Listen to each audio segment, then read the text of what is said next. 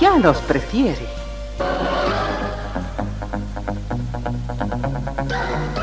Somos RTC, la primera emisora deportiva del país.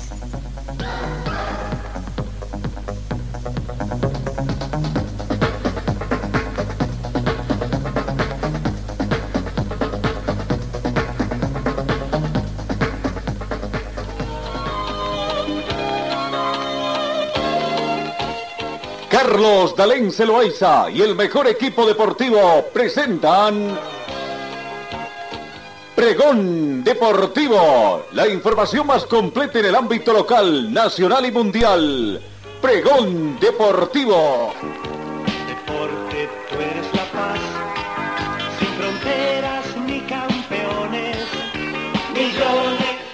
Amigos, ¿cómo están? ¿Qué tal? Tengan ustedes muy buenos días. Bienvenidos a esta edición de viernes 27 de enero. Como va pasando el tiempo, ¿no? Ya estamos terminando el primer mes de esta gestión 2023.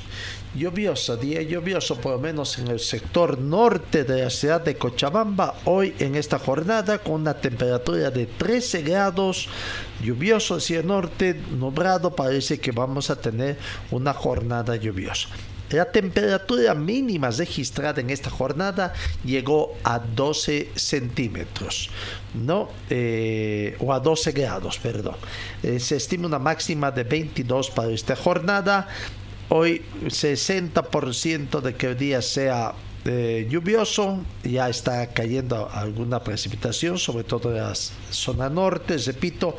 Tenemos vientos a razón de 2 kilómetros hora con orientación oeste-este.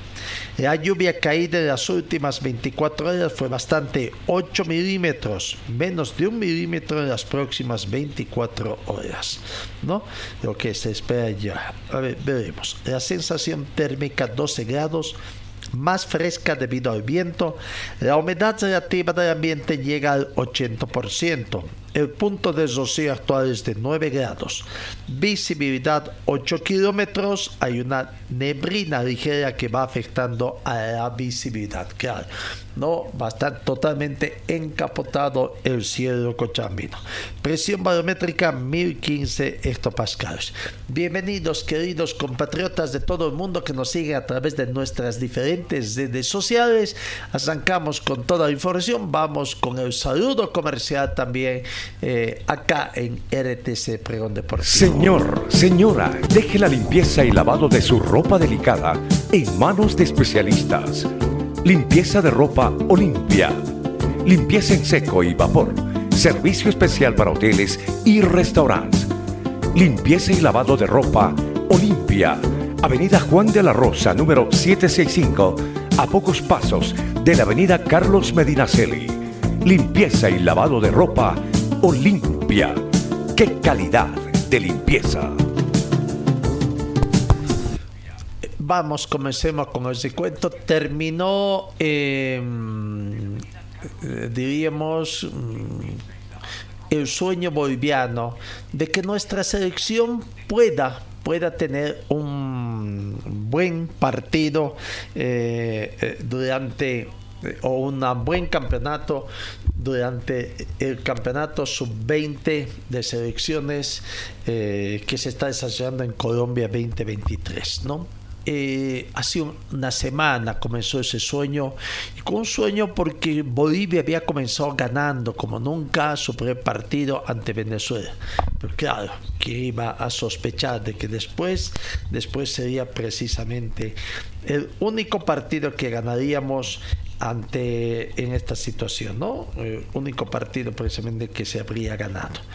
Eh, vamos a ver, eh, lastimosamente perdió, perdió Bolivia eh, ayer su último partido y por goleada, es más, todavía terminó perdiendo por goleada eh, el equipo nacional, ¿no? Ante Uruguay por cuatro tantos contra uno y con esto prácticamente le dice adiós.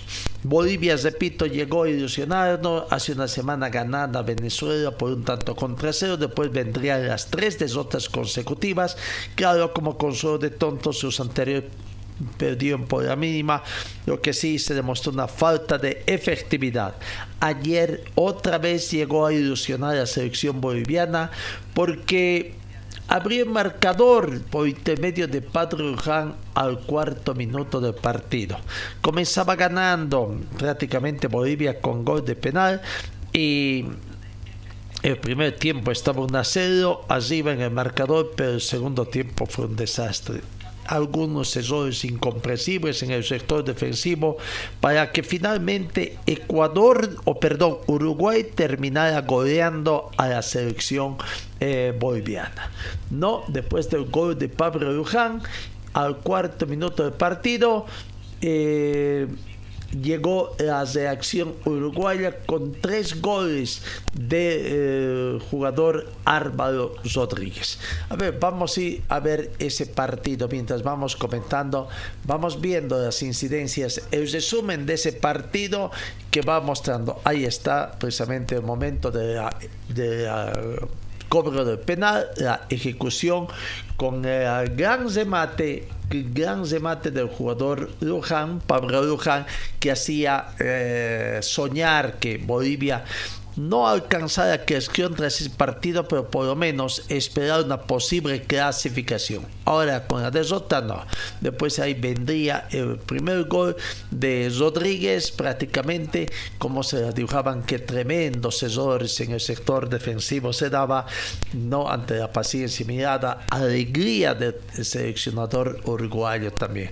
Uno y otro error que iban prácticamente desnudando los sectores. Que había actuado hasta acá bien la defensa boliviana, pero Ayer fue todo un desastre prácticamente, no cesaba los espacios, permitían los ingresos, un penal por medio, eso terminó prácticamente, terminar, porque el último gol prácticamente fue otra gran maniobra ahí uruguaya, se la paseó a la defensa, tremendos errores en la salida prácticamente de estos muchachos que están bien. Bueno, ¿quiénes son los culpables? Muchos dicen que falta de competencia, por más que entrenen, pero este, esta selección ha tenido mayor, trabajo comparando con otras selecciones, ¿no? Ha tenido muchos microciclos, que es una categoría que ya no están. Este, se paga también porque en Bolivia no se los hace debutar por obligación prácticamente acá, ¿no? No por la calidad que tenga y los técnicos prefieren los viejos. Bueno, perdió Bolivia, perdió Bolivia por cuatro tantos contra uno. Hace, eh, ya está eliminada conjuntamente el seleccionado eh, venezolano son las dos selecciones ya clasificadas y con eso también ya pese que en el primer partido primer partido eh, o en el siguiente partido, mejor dicho, también eh, se dio una ya una otra otro resultado, el resultado que se esperaba. Eh, también ya están clasificados, ¿no? Ya está clasificado los tres de esta selección.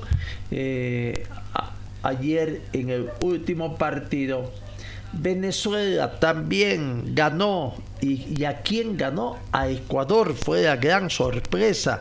Venezuela que perdió con todos, incluyendo Bolivia, se, se hizo ante Uruguay. Claro, con Uruguay ya clasificado prácticamente. Eh, con el resultado que había tenido Bolivia de que perdió ante Uruguay. Uruguay es ganador del grupo, tiene nueve puntos, le falta un partido. Ecuador está segundo, tiene tres partidos jugados, cuatro puntos. Chile tercero, tres partidos, cuatro puntos, ya está.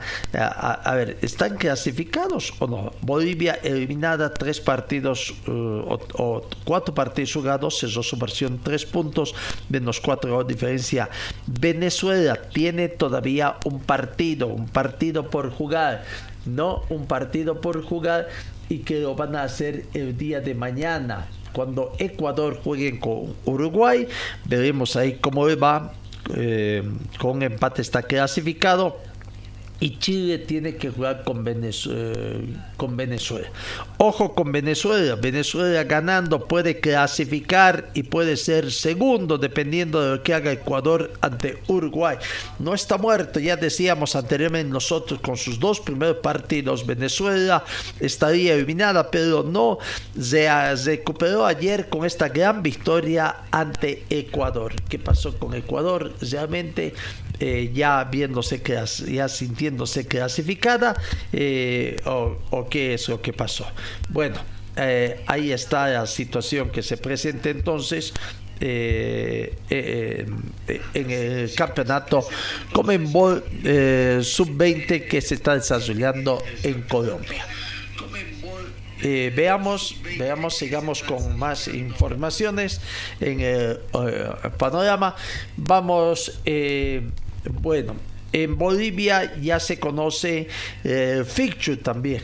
Primero ya se conocía el fixture de torneo todos contra todos, ¿no?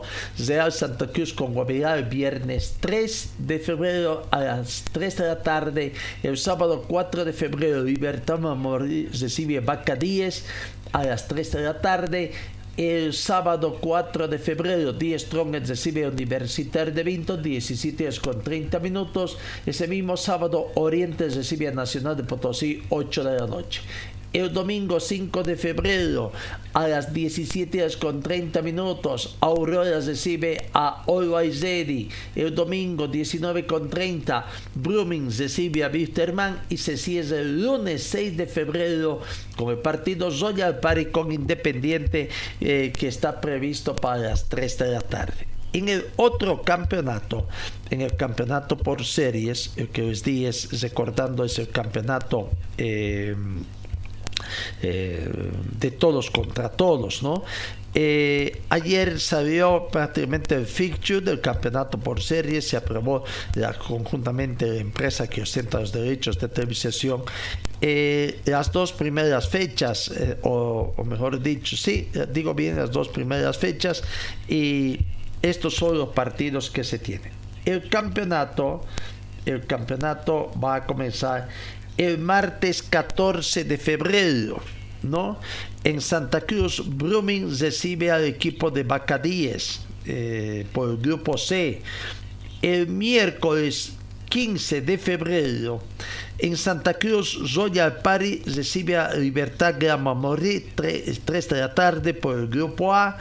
Independiente en Sucre recibe a Uruguay a las 18 horas por el grupo C y Oriente Petrolero juega con Real Tomayapo a las 22 con 30 minutos por el grupo A.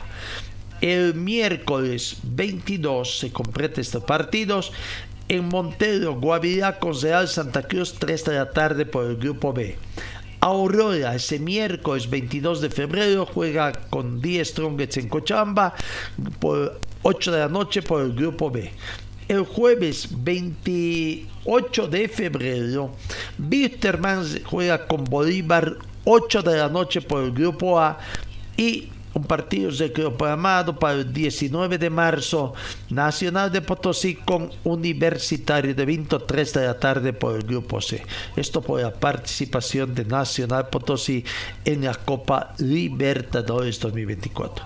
Eso vaya 1, 2, 3, 4, 5. En cinco días se van a jugar. Desde el 14 de febrero hasta el 19 de marzo va a jugar la fecha 1. La fecha 2 se juega entre el martes 14 de marzo miércoles 15 de marzo, jueves 15, 16 de marzo, viernes 17 de marzo y el miércoles 12 de abril, en cinco días. Así extenso va a ser el campeonato por la participación también. En la segunda fecha, los equipos cochabambinos de Alto Mayapo, martes 14 de marzo, visitas de Alto Mayapo en Tarija, 7 de la noche. Eh, vamos a Aurora, visitas Real Santa Cruz el jueves 16 eh, de marzo a las 3 de la tarde por el grupo B. Palma Flor, ese mismo día, visita Die Strongets a las 19 horas por el grupo B también. Universitario de Sucre, viernes 17 de marzo, recibe a Independiente de Sucre, Independiente Petrolero, 3 de la tarde por el grupo C. Son los partidos que nos interesan y que ya vamos a estar viendo también entonces lo que se hace. Bueno, ya se conocen los dos fixtures que va a acontecer de lo que están haciendo los equipos cochabambinos. Hoy en Aurora veremos cuáles son las novedades. Hoy se cierra el plazo de habilitación de las planchas que se van a habilitar ante la Federación Boliviana de Fútbol para las elecciones del próximo 4 de marzo. No hay novedades todavía que se hayan inscrito. Hoy fenece el plazo, seguramente hoy. Lo que sí se sabe es que Jaime Cornejo va a ir a la selección sin embargo, no ha hecho conocer todavía cómo va a quedarse conformada o ratificada las personas con las que han estado trabajando, que es Mirko Cornejo, su hermano, y su esposa Sandra Valencia. ¿no? Si van a ver a, alguien más, anteriormente estaba su hija, pues recordemos, su hija tiene una sanción por dos años, por lo que seguramente no va a formar parte de esta plancha y veremos quiénes, a quiénes más me meten allá. Hoy se va a hasta el momento, hasta el momento no hay trascendidos de quienes podrían ser eh, también rivales de Jaime Cornejo, si es que va a haber o no, no, así que habrá que aguardar esta situación. Pero hoy se vence el plazo de inscripciones y conoceremos algún otro detalle.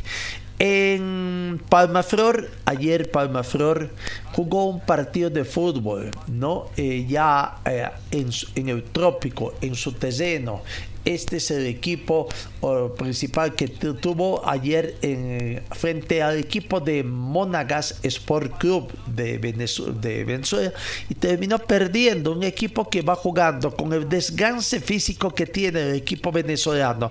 Juega todos los días partidos amistosos en territorio boliviano, más el viaje, llegar a allá vía terrestre también hasta Ibirgasama, donde jugó el partido para ganar por dos tantos contra uno al equipo de Palma Flor. Ah, no, fue 1-0 el partido. Ahí está, eh, Palma Flor 1, Monagas Sport Club 0 y vamos a ver, no sé si tenemos el partido, no, no tenemos resumen de este partido, no tenemos el resumen de este partido, no veremos, eh, creo que no es buen presagio. Brumming le ganó allá en Santa Cruz por la mínima diferencia, pero también, por eso vuelvo a reiterar, cuán beneficioso es eh, este partido venezolano que va a jugar también torneos internacionales de la Comenbol, pero está jugando todos los días partidos, no es una cosa que haga práctica, como está haciendo práctico, pero tomar cuán serios son los partidos, cuán exigentes son para los rivales bolivianos en este caso, tomando en cuenta esta situación y encima tiene que viajar y todos los días el cansancio físico, ¿no? Estará haciendo rodar. Bueno, el que ayer jugó, sea como sea, ayer aparentemente le ganó lo que demuestra de que Palma Flor aparentemente por el resultado no está todavía bien preparado. ¿no? Vamos con otro mm, eh, eh, eh, resultado. Always Ready Always Ready ayer jugó también un partido, hizo la presentación, la presentación de su equipo, la presentación de su casaca oficial. Esta será la casaca que va a vestir Maratón, es la empresa que eh, viste a Always Ready, ¿no? Y el resultado de ayer fue goleada 3 a 0 venció al equipo al equipo de Pandino, ¿no? Eh, al equipo Pandino. A ver, vamos a ver, creo que tenemos el resumen de ese partido mientras vamos hablando un poquito. Eh, primer partido, ahí está el resumen de lo que fue esta victoria de Always Ready, partido amistoso ayer en su terreno en la ciudad de La Paz por tres tantos contra cero. Desazón un poquito el equipo pandino. Eh, porque pensaban tener una mejor, mejor ubicación, probar su primer partido en condición de visitante, más todavía amistoso en la, en del fútbol profesional boliviano, ¿no? la evaluación que van haciendo sus técnicos, eh, el técnico español, uno nuevo. Pero bueno, vamos a ver eh, esta situación que se va presentando. Eh, vamos a ir escuchando en a los protagonistas y están ahí los goles, se falló los goles, Marcos y me convirtió y fue convirtiendo prácticamente los tantos para ver aquí. ¿no? Eh, en un, eh, bueno, eh, Vaca 10, veremos, en Vaca 10 decía, ah, vamos a escuchar a su técnico español, José Aurelio Gay, ¿no? José Aurelio Gay, para que haga el balance eh, de nacionalidad española. Contento, contento con el resultado porque sirvió para probar cómo el equipo puede funcionar en estos partidos intensos y que además es en la ciudad de La Paz, en altura. ¿no? Eh, bueno, a ver, escuchemos al técnico José Aurelio Gay. Gay, no para no tener mayor prueba. Aquí está la palabra del técnico de universitario de perdón del equipo de Bacadíes, hablando, hablando, haciendo un balance de lo que fue el partido de ayer ante Always en la ciudad de La Paz. De los dos minutos de la falta que la ha clavado en la escuadra y, y ahí sí que hemos visto el partido ya muy cuesta arriba. Si bien es un amistoso, profe, ¿alcanza para este campeonato que va a ser muy exigente? Hombre, nosotros esperemos jugar por lo menos otro más. A ver si pudiéramos jugar el domingo otro, otro partido más. Y bueno, pues es lo que hemos podido hacer porque estamos en un departamento bastante aislado y nos cuesta mucho buscar partidos. Y con esos tres partidos, pues tenemos que empezar el campeonato, es lo que hay. Profe, se va a hablar mucho de la altura, tiene que ir a bajar a la hollada, ir a Potosí, venir acá a, Alto creo que es, un factor que no, se tiene que ver mucho, pero sí afecta. ¿Es así? Yo creo que sí, que afecta, no cabe la, menor duda, y más a la gente del llano, estamos muy poco acostumbrados pero también nosotros cuando toque Always ir allí y los equipos de altura también sufrirán con el calor, la humedad, por lo tanto cada uno juega su estrategia con, con la geografía que le ha tocado vivir pero sí que tenemos que ir mejorando, tenemos que ir mejorando con la pelota. Yo pensaba que hoy podríamos salir en contraataque alguna vez después de robar, pero nos ha costado mucho, nos ahogábamos y hemos llegado poco. En la primera parte un par de jugadas con peligro, pero muy poco, muy poco. ¿Cómo anda institucionalmente, profe, el, club Acadíes? ¿Cómo es que llega al club y sube a primera división? ¿Se refiere a mí o al club? Usted, ¿cómo se? Bueno, pues es una propuesta del club eh, a través de un representante, querían un entrenador español, salió mi nombre, me hicieron la propuesta y yo llevaba año y medio intentando una experiencia en el extranjero, fuera de mi país, porque eran 22 años en mi país entrenando y quería algo diferente.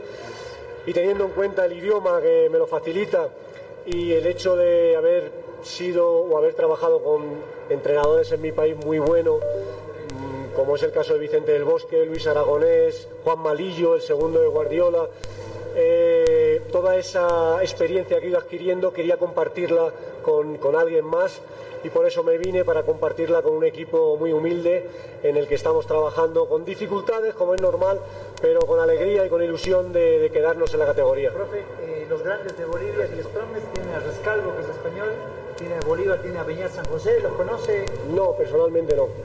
No los conozco.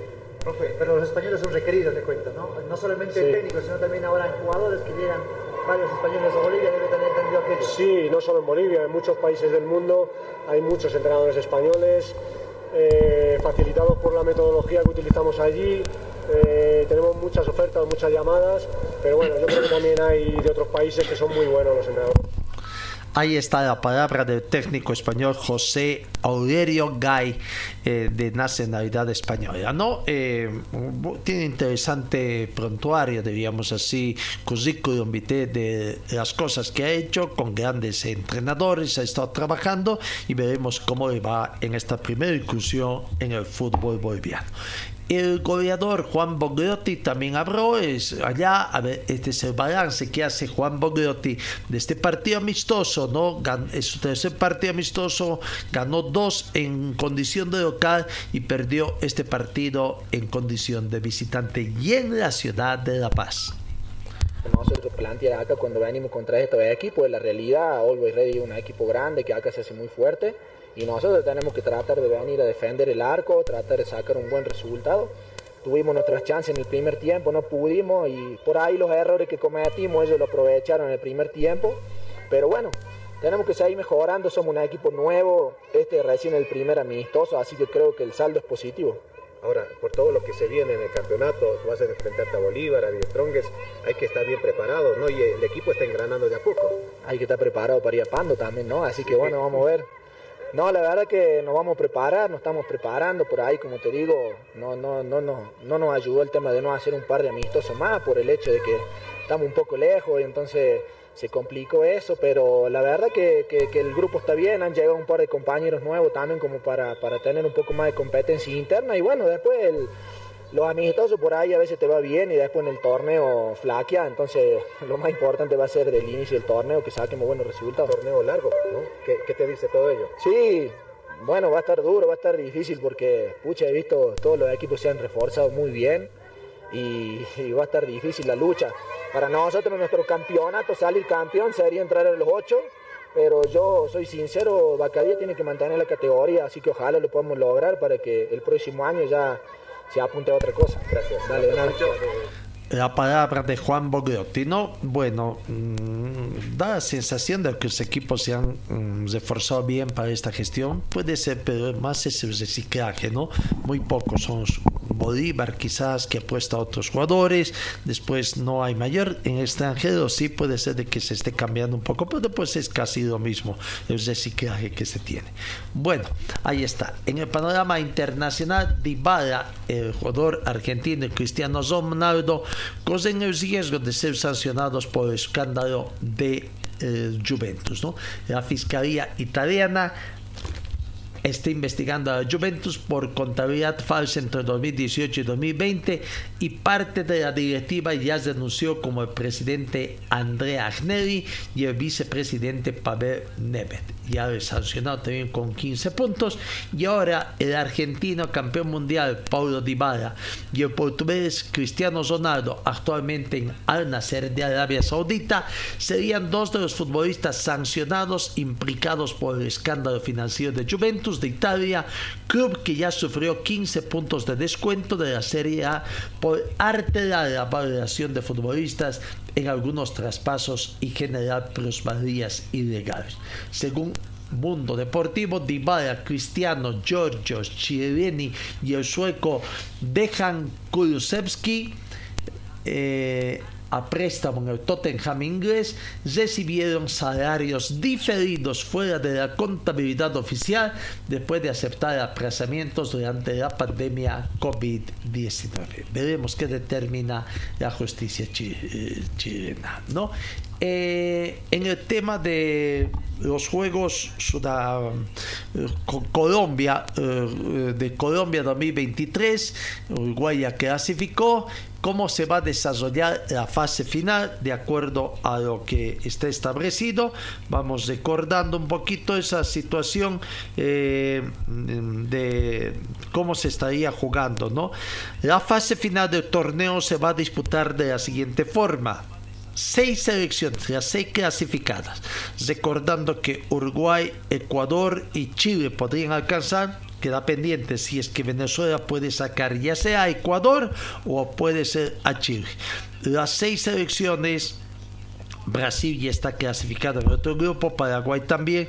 Entonces, eh, las seis selecciones clasificadas de la fase de grupos, tres mejores clasificados de cada grupo, participarán de esta fase con el mismo sistema de juego todos contra todos.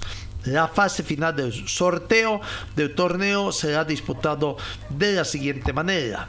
Eh, no todos contra todos en un sistema de juego. Eso es lo que está establecido entonces la fase final de esta Comenbol eh, eh, sub-20 que se está desarrollando en territorio colombiano. Señor, señora, deje la limpieza y lavado de su ropa delicada en manos de especialistas.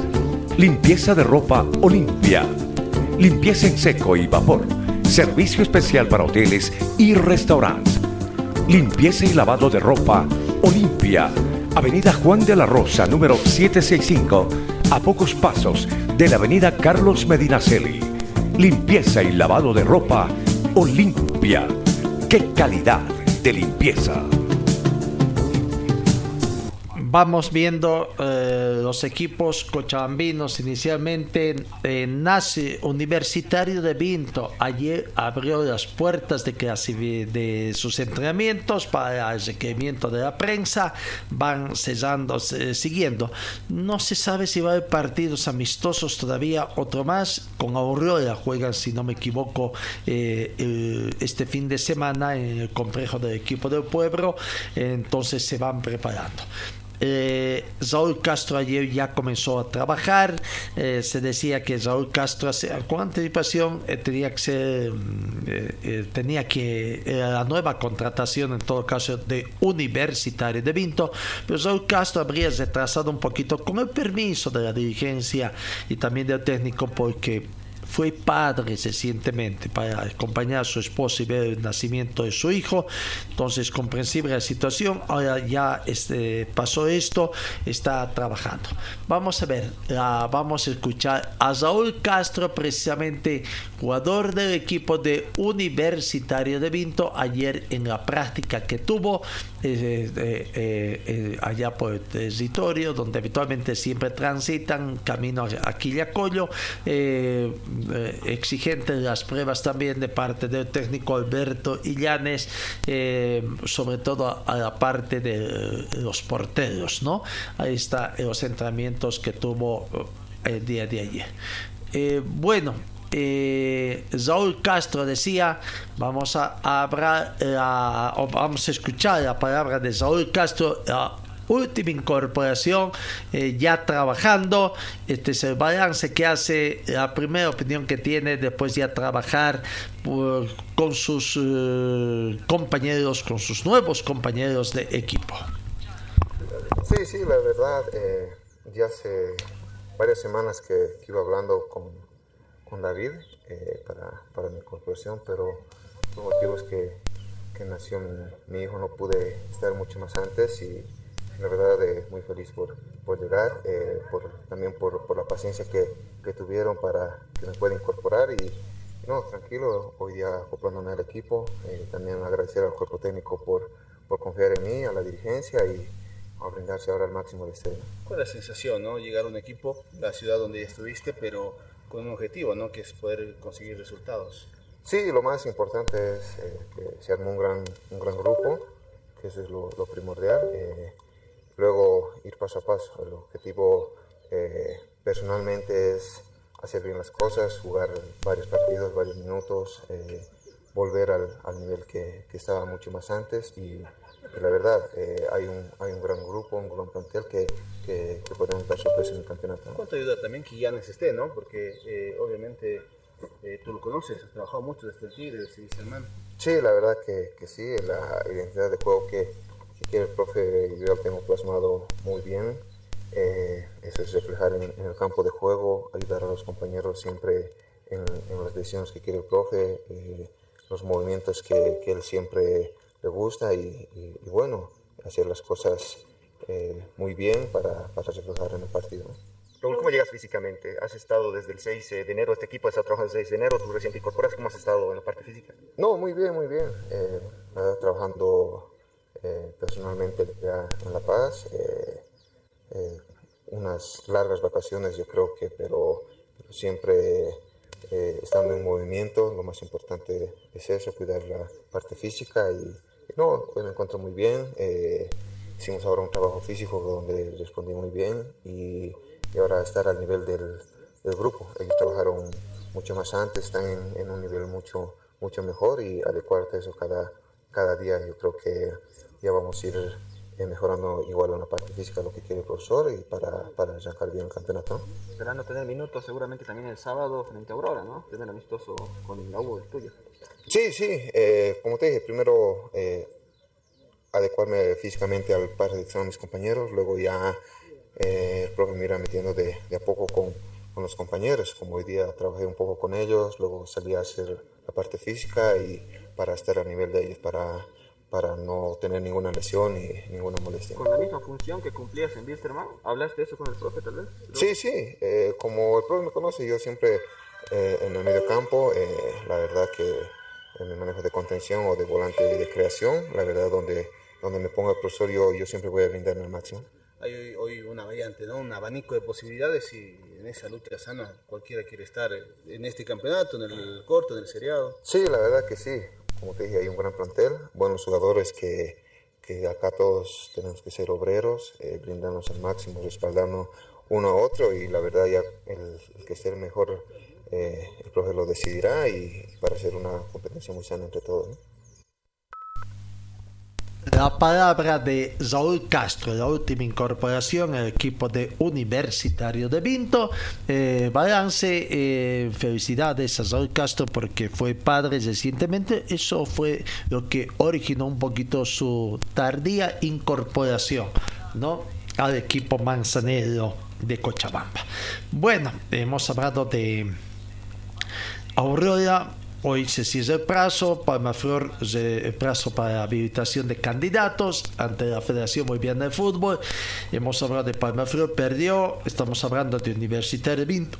Nos queda pendiente todavía el balance de su técnico Alberto Ibáñez. Aquí está el profesor Alberto Ibáñez haciendo el balance de lo que es esta pretemporada en el equipo de Vinto, Universitario Vinto. La palabra del profesor Ibáñez.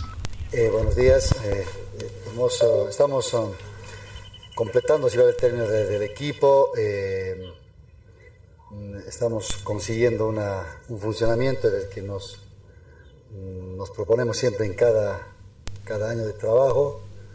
Hemos buscado también algunos otros sistemas alternos por la calidad de jugadores, por la cantidad también que hay de jugadores, por los puestos. Entonces, yo creo que esas alternativas que estamos manejando son buenas, son, buenas, pero obviamente el funcionamiento se va a dar a través de, de jugar algunos partidos más. ¿no? Tenemos el, justamente el día sábado con Aurora y bueno, si, si el torneo inicia como está previsto, eh, estamos ya preparados para, esta, para arrancar. La llegada de Castro, la llegada de Abrego, eh, ¿completa la idea que usted estaba pensando de la cantidad de jugadores? Sí, Abrego es un jugador importantísimo, un jugador que por ahí no ha tenido la, la continuidad. Acá la va a tener, la va, a tener eh, eh, en base a su rendimiento, obviamente, en base a su rendimiento.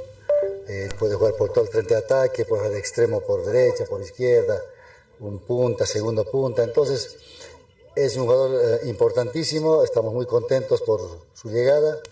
Y la de Castro, que también es un volante de contención, volante mixto, que nos dan alternativas de juego en otros sistemas también hoy por hoy se podía cerrar o algún pedido o se ha hablado con la dirigencia para más jugadores? Eh, estamos ahí en busca de, algún jugador juvenil más para que pueda reforzar esta, eh, estos puestos que eh, habitualmente se van a usar en el torneo principal, en el torneo largo, un jugador 45 minutos y en el torneo ya por series que el jugador debe jugar 90 minutos, ¿no? Así que en esa parte estamos tratando de reforzar con algún otro jugador más. Profe, varios se están planteando el armar dos equipos ¿no? para los dos torneos que va a haber. ¿Usted también se plantea esa idea o va a manejar un solo equipo con varias alternativas? Por la, por la calidad, cantidad que, que decía hace un momento, eh, tenemos jugadores que pueden jugar. Eh, obviamente los titulares eh, se ganan el puesto en el trabajo, en el día a día, ¿no? Entonces, pero hemos visto, hoy hemos hecho varios cambios y el equipo se sostiene un nivel de juego que es importante y, tenemos que eh, la responsabilidad como club de, jugar los dos torneos y lo vamos a hacer de la misma manera con la responsabilidad que, tienen estos dos uh, torneos. ¿no? prioridades, profe? ¿Torneo largo tal vez? ¿Se le va a dar prioridad?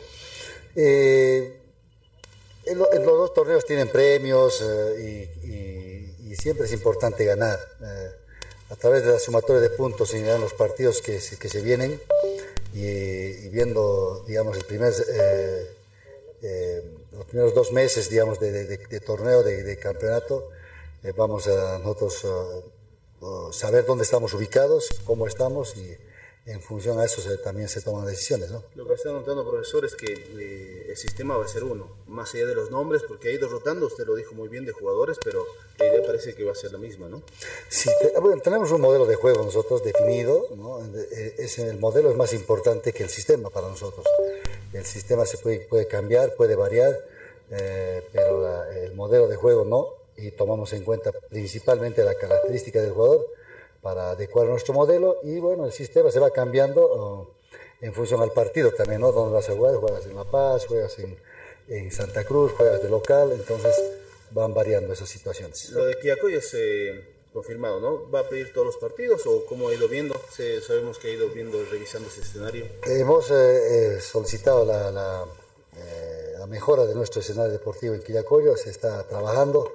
Nosotros el, el día 30 tenemos que que ver un poco, tal vez hacer unos entrenamientos allá y en función de cómo está vamos a definir, eh, obviamente que quisiéramos que sea Quiracoya. Profesor, el plantel puede decir, ya está completo, puede llegar alguien más tal vez. Sí, hace un momento decía, ¿no? El tema tal vez de algún refuerzo en el tema de juveniles, sobre todo. Hemos tenido esa deficiencia, hemos hecho un casting, hemos visto algunos chicos eh, del, del, medio, sobre todo de local. Eh, eh, hemos visto dos, están con nosotros y algunos que han venido de afuera también, que, que vamos a tratar de definir eh, esta situación máximo hasta este fin de semana. ¿Para el sábado ya se tiene el horario tal vez definido ya para el eh, seguramente nos ponemos de acuerdo en función al tiempo también, ¿no? Como está cambiante, hay algunos días que por la mañana tenemos mayores posibilidades de que no llueva y por las tardes está más difícil, entonces seguramente hoy por la tarde vamos a definir este este ¿Va a ser a puertas cerradas, o va a poder ingresar la prensa? No sabemos. Eh, bueno, estamos invitados por Aurora. Aurora es el que tiene su escenario deportivo, entonces eh, seguramente también hay algún acuerdo dirigencial. Eso no, no tenemos en. ¿Sabemos si va a ser 90 minutos? Eh, ¿Tiempo.? Nos gustaría que sea un poco más tiempo, tal vez otros tiempos más, porque a veces uno en este tipo de partidos se, se necesita hacer muchos cambios.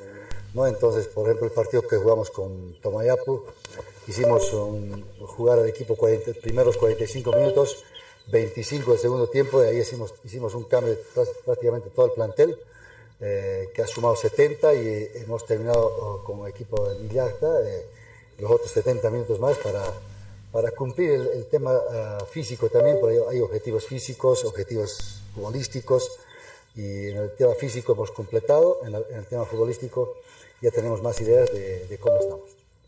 Profesor, hablaba sobre el modelo de juego. ¿Ya lo tiene? Eh, ¿Va a ver en los partidos que le quedan todavía? Eh, que el modelo, no, el modelo de juego eh, es como siempre me ha gustado jugar en los equipos donde he estado, así que eso lo tengo definido. Solamente es el, el, sistema, después se define en base a la cantidad de jugadores, cómo estamos, con qué jugadores contamos, y eso además a través de los partidos que vamos a jugar. ¿no? La palabra del profesor Alberto Ibañez. Modelo de juego lo tiene definido, eh, sus sistemas cambian en función al rival también eh, que se tiene para los dos campeonatos previstos para esta gestión. Mañana va a jugar partido amistoso en el complejo del Club Aurora. Para Aurora será su primer partido de pretemporada. El profesor Roberto Pérez no quiso, bueno, jugando allá entre A y B y mañana seguramente para probar será quizás para Aurora el único partido de pretemporada para Universidad de Vinto ya otro partido más y vamos a ver si durante el resto de la semana eh, se juega. Todavía con incertidumbre. ¿Arranca no arranca el campeonato pese a que ya tiene todo definido? El Congreso, recordemos, la Federación Boliviana se ha postergado hasta el 10 de febrero y veremos en qué medida. Todo lo que decía Víctor Hugo Pérez se muestra no hasta acá parecería de que se va, va a continuar nomás o va a ser una especie de otra desota para Víctor Hugo Pérez no bueno eh, Universidad de Vinto entonces ayer ya hoy se dan prácticas para este partido amistoso del día de mañana. Hoy seguramente van a definir cuántos um, periodos van a jugar esas nuevas formas eh, tres partidos dos partidos de cuánto tiempo cada uno en fin eso es lo que está aconteciendo entonces en el equipo cochabambino de Universitario de Vinto. Señor, señora, deje la limpieza y lavado de su ropa delicada en manos de especialistas. Limpieza de ropa Olimpia. Limpieza en seco y vapor. Servicio especial para hoteles y restaurantes. Limpieza y lavado de ropa Olimpia. Avenida Juan de la Rosa, número 765 a pocos pasos de la avenida Carlos Medinaceli. Limpieza y lavado de ropa Olimpia. ¡Qué calidad de limpieza! En el panorama internacional, automovilismo internacional, el español Carlos Sainz ha continuado hoy con los ensayos de pretemporada que el equipo de la Fesalis realiza en Fiorano, Italia, de cara al inicio de la nueva temporada de Fórmula 1 Ekbarrey el próximo 5 de marzo. Al igual que lo hiciera la víspera el piloto ruso israelí Robert Schwarzman, Sainz condujo el modelo SF de la escudería italiana de 2021 en el mismo circuito en el que mañana será el turno del subcampeón mundial monegasco Charles Leclerc de salir a la pista. Las escuderías de Fórmula 1 van trabajando también ayer.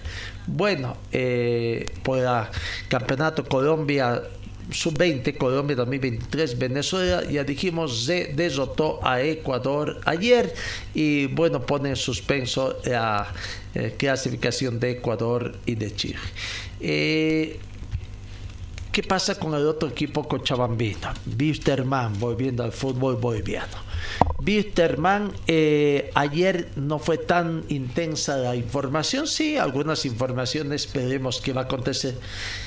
Zamiro Maldonado, exjugador universitario de Sucre, que llegó en las últimas horas, en ese día que hubo tanto movimiento, un jugador que había sido contratado a sugerencia del anterior técnico Andrés Marinangeli y que fue contratado por el presidente em, Gary Soria, ¿no? Las sorpresas que uno se enteró en estos días eh, de lo que acontece en el plantel de Wisterman. Bueno, eh, el técnico Cristian Díaz, como había anunciado, de que no lo tomaba en cuenta, eh, ayer abrió, mm, creó la modestia del jugador que se salió directo a hablar con los dirigentes. ¿A quién fue a buscar?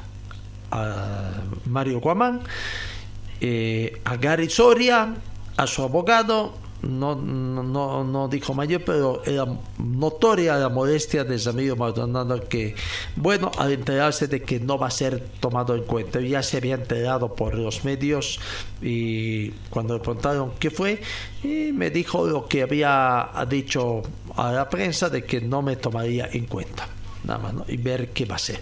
Bueno, veremos cómo va a ser el nivel de persuasión de, de Mario Guamán para ver de que subsanar este posible otro conflicto de demanda que pueda hacer el jugador Maldonado por incumplimiento del contrato que va a ser, ¿no? Ayer decía, eh, eh, mm, se dio al conocimiento público el hecho de que Gary Soria habría hecho llegar a Rodrigo Ávila, el gerente operativo y legal del Club Wisterman, 20 contratos, 20 contratos que habría firmado en los últimos tiempos durante su corta gestión, en este caso no lo sé. Eh, vamos viendo. Adebal Borba es el gerente eh, deportivo que hasta ahora no llegó, está trabajando, no sé, eh, pero 7 mil dólares americanos, más que lo que ganaba el falso profeta, ¿no? Alex da que estaba por los 5 mil, ahora 7 mil. Adrián Pacheco Gordillo, 500 dólares. Todos los montos están expresados en dólares americanos. Ariel Juárez, 4.545. Brian Hinojosa, 1.200 dólares. Había mucha especulación en el sentido de que a Brian Hinojosa estaban subiendo el sueldo, pero todo el mundo sabía que ganaba 1.200 y así nomás había sido. Eh, Carlos Eduardo Márquez Carlini, 12 mil dólares, brasileño, que parece que tampoco va a ser tomado en cuenta. Cristian Machado Pinto, 7 mil 500 dólares. Emerson Claro Rodríguez, 300 dólares. Eric Ariel Cortés Vargas, 300 dólares, los sub-20, ¿no? son los que menos ganan. Eh, Erlan Boris Condori, 4.090 dólares. Joel Bejarano Azogue, 3.800 dólares. Jonathan Felipe Machado, 6.000 dólares. Julián Alberto Velázquez, 10.500 dólares en la primera práctica. Se, se resintió, no sobre texto de que recibió un golpe. Mario Alberto Cuella, 3.000 dólares. José Feliciano Peñazieta, 3.500 dólares. Matías Ramón, eh, Matías Ramón Martínez, 500 dólares. Zoni Fabricio Rojas, 400 dólares. Luis Andrés Paza, 300 dólares. Eh, Alejandro Tosico Centeno, 700 dólares. Roberto Andrés Mariñandelli, 12 mil dólares. El ex técnico decían que iba a ganar menos, pero 12 mil dólares el técnico. Ramiro Osvaldo Maldonado, 7 mil 727 dólares. Haciendo un total monto mensual en dólares americanos de 85 mil 862 con 20 jugadores. 20 contrataciones, incluyendo su director técnico más, ¿no? Su gerente deportivo que nunca, hasta el momento, nunca trabajó, ni llegó a Cochabamba, pero dicen que no, no necesita tener escritorio, que trabaja. Bueno, las novedades de, de Bisterman, esas son las noticias. Eh, continuó con sus entrenamientos el plantel de Bisterman, sus prácticas a las órdenes de, del técnico. eh, Cristian Díaz, ¿no? Mm, la práctica después inicialmente con una charla técnica, ahí reunión de jugadores, de ahí al trabajo mm, de gimnasio, trabajo físico, la gente Wisterman hizo ayer tratando de tener gas. Partidos amistosos por el momento no hay previsto, ¿no? Parece que lo que quieren es trabajar la parte física, llegar en óptimas condiciones para sus debuts, uno contra Bolívar en el torneo por y otro ante Brumming en la ciudad de Santa Cruz en el torneo de todos contra todos. Las otras novedades que se tienen en el plantel de Wisterman es que hoy, por ejemplo, se va a ir presentando. Eh, eh, van trabajando. Mañana, mañana es el día de presentación de Club la campaña, el lanzamiento de la campaña eh, de carnetización, en fin, intenso trabajo de todo el día para la dirigencia. Seguramente los jugadores también alternando con los entrenamientos estarán yendo al canal de televisión que está llevando adelante estas incidencias de esta campaña de captación de socios. ¿no? Ayer comenzó en campaña, Mauricio Méndez es uno de los responsables de llevar esta campaña. Eh, para hoy está la firma de un convenio con la Cámara de Industria de Cochabamba.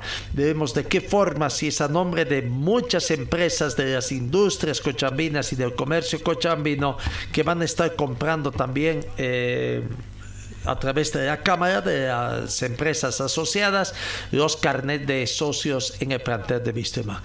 Eh, eso es el día de hoy para mm, sí, para hoy también, para hoy también a las 11 de la mañana con 30 minutos, primero de la Cámara de Comercio. Después es en Comteco también, Comteco con la campaña Al Rojo de Salva su gente eh, estarán también haciendo la conferencia de prensa para los, medios de comunicación, la firma del convenio con el Club Wisterman para la venta de abonos en cuotas en las ventanillas de la cooperativa. Seguramente también Comteco otra vez eh, en este convenio podrá vender a los socios a créditos a través con la garantía de su línea telefónica y, y Comteco estaría entregando esa plata a la gente de Wisterman. Así que en Wisterman esas son las novedades, diríamos hoy dos conferencias de prensa de firma de abono. vamos recordando, vamos recordando el precio de los abonos. Mañana es la campaña que está vigente en el plantel de Wisterman desde butaca numerada, preferencia general y el sector de curvas también, ¿no? La venta de abonos. Eh, butacas numeradas 1700 para niños 800 el sector de preferencia tiene eh, un costo de de cuánto es el costo de del sector de preferencia ya se nos pasó recurrimos un poquito nuestra memoria no eh, se nos pasó ya pero bueno los abonos no 1700 y 800 la numerada para menores preferencia 1300, preferencia menores 700, general 800, eh, general menores 400, curvas 550 y curva menores 300 bolivianos. Para usted hincha que tendrá la obligación de eh, ayudar a su club en esta temporada. Eso más o menos el trabajo entonces eh, que se tiene en el plantel de Wisterman todavía hay esperanza en Wisterman de que lleguen más contrataciones. Eh, de Conejo Juan Carlos Arce está en composibilidades de enrollarse entre eh, equipos como Blooming y Oriente que han mostrado que ya no tienen interés en fichar a Juan Carlos Arce por el tema fundamentalmente económico, no, no eh, desinterés de encontración de Juan Carlos Arce de parte de los equipos cruceños por la parte económica. En man vamos a ver si es que se eh, eh, Juan Carlos Arce también se acomoda al presupuesto que está manejando la futura dirigencia del plantel aviador. ¿no? Eh, creo que serían las mayores informaciones en Wisterman, ver cómo arreglan para la próxima semana con lo que se recaude el día de mañana en el día del rojo es lo que se pretende pagar las deudas. Se ha tenido conversaciones más o menos indicios de lo que va a ser. La propuesta final estarán una vez que conozcan el monto recaudado más lo que están invirtiendo los socios. Entonces la próxima semana recién se estaría habilitando eh, eh, habilitando la posibilidad de que Wisterman habilite a sus nuevas contrataciones. Eso en el panorama de los equipos cochaminos y Wisterman el último equipo que teníamos pendiente. Señor, señora, deje la limpieza y lavado de su ropa delicada en manos de especialistas. Limpieza de ropa Olimpia. Limpieza en seco y vapor Servicio especial para hoteles y restaurantes. Limpieza y lavado de ropa Olimpia. Avenida Juan de la Rosa, número 765, a pocos pasos de la Avenida Carlos Medinaceli. Limpieza y lavado de ropa Olimpia. ¡Qué calidad de limpieza! Vamos, sigamos con el tema del fútbol boliviano. ¿Qué pasa con los equipos que van a participar en eventos en torno? No eh, de Copa Sudamericana y hemos estado hablando estos días. Nacional de Potosí hace noticia un poco Nacional de Potosí. Ayer hubo conferencia de prensa lamentando también eh, contra las decisiones del Servicio Departamental de Deporte, eh, incluso el Círculo de Periodistas Deportivos de Potosí ha manifestado de que le dan 48 horas para la denuncia del director del Servicio Departamental de Deporte en Potosí por la situación como está manejando. Hay una disconformidad total con el, director del CDD de Potosí por la forma como está manejando el deporte allá en la ciudad. Le dan 48 horas, si no, ¿qué medidas tomarán? No sé. Le dieron 48 horas la denuncia, el plazo para que denuncie el director del CDD en Potosí.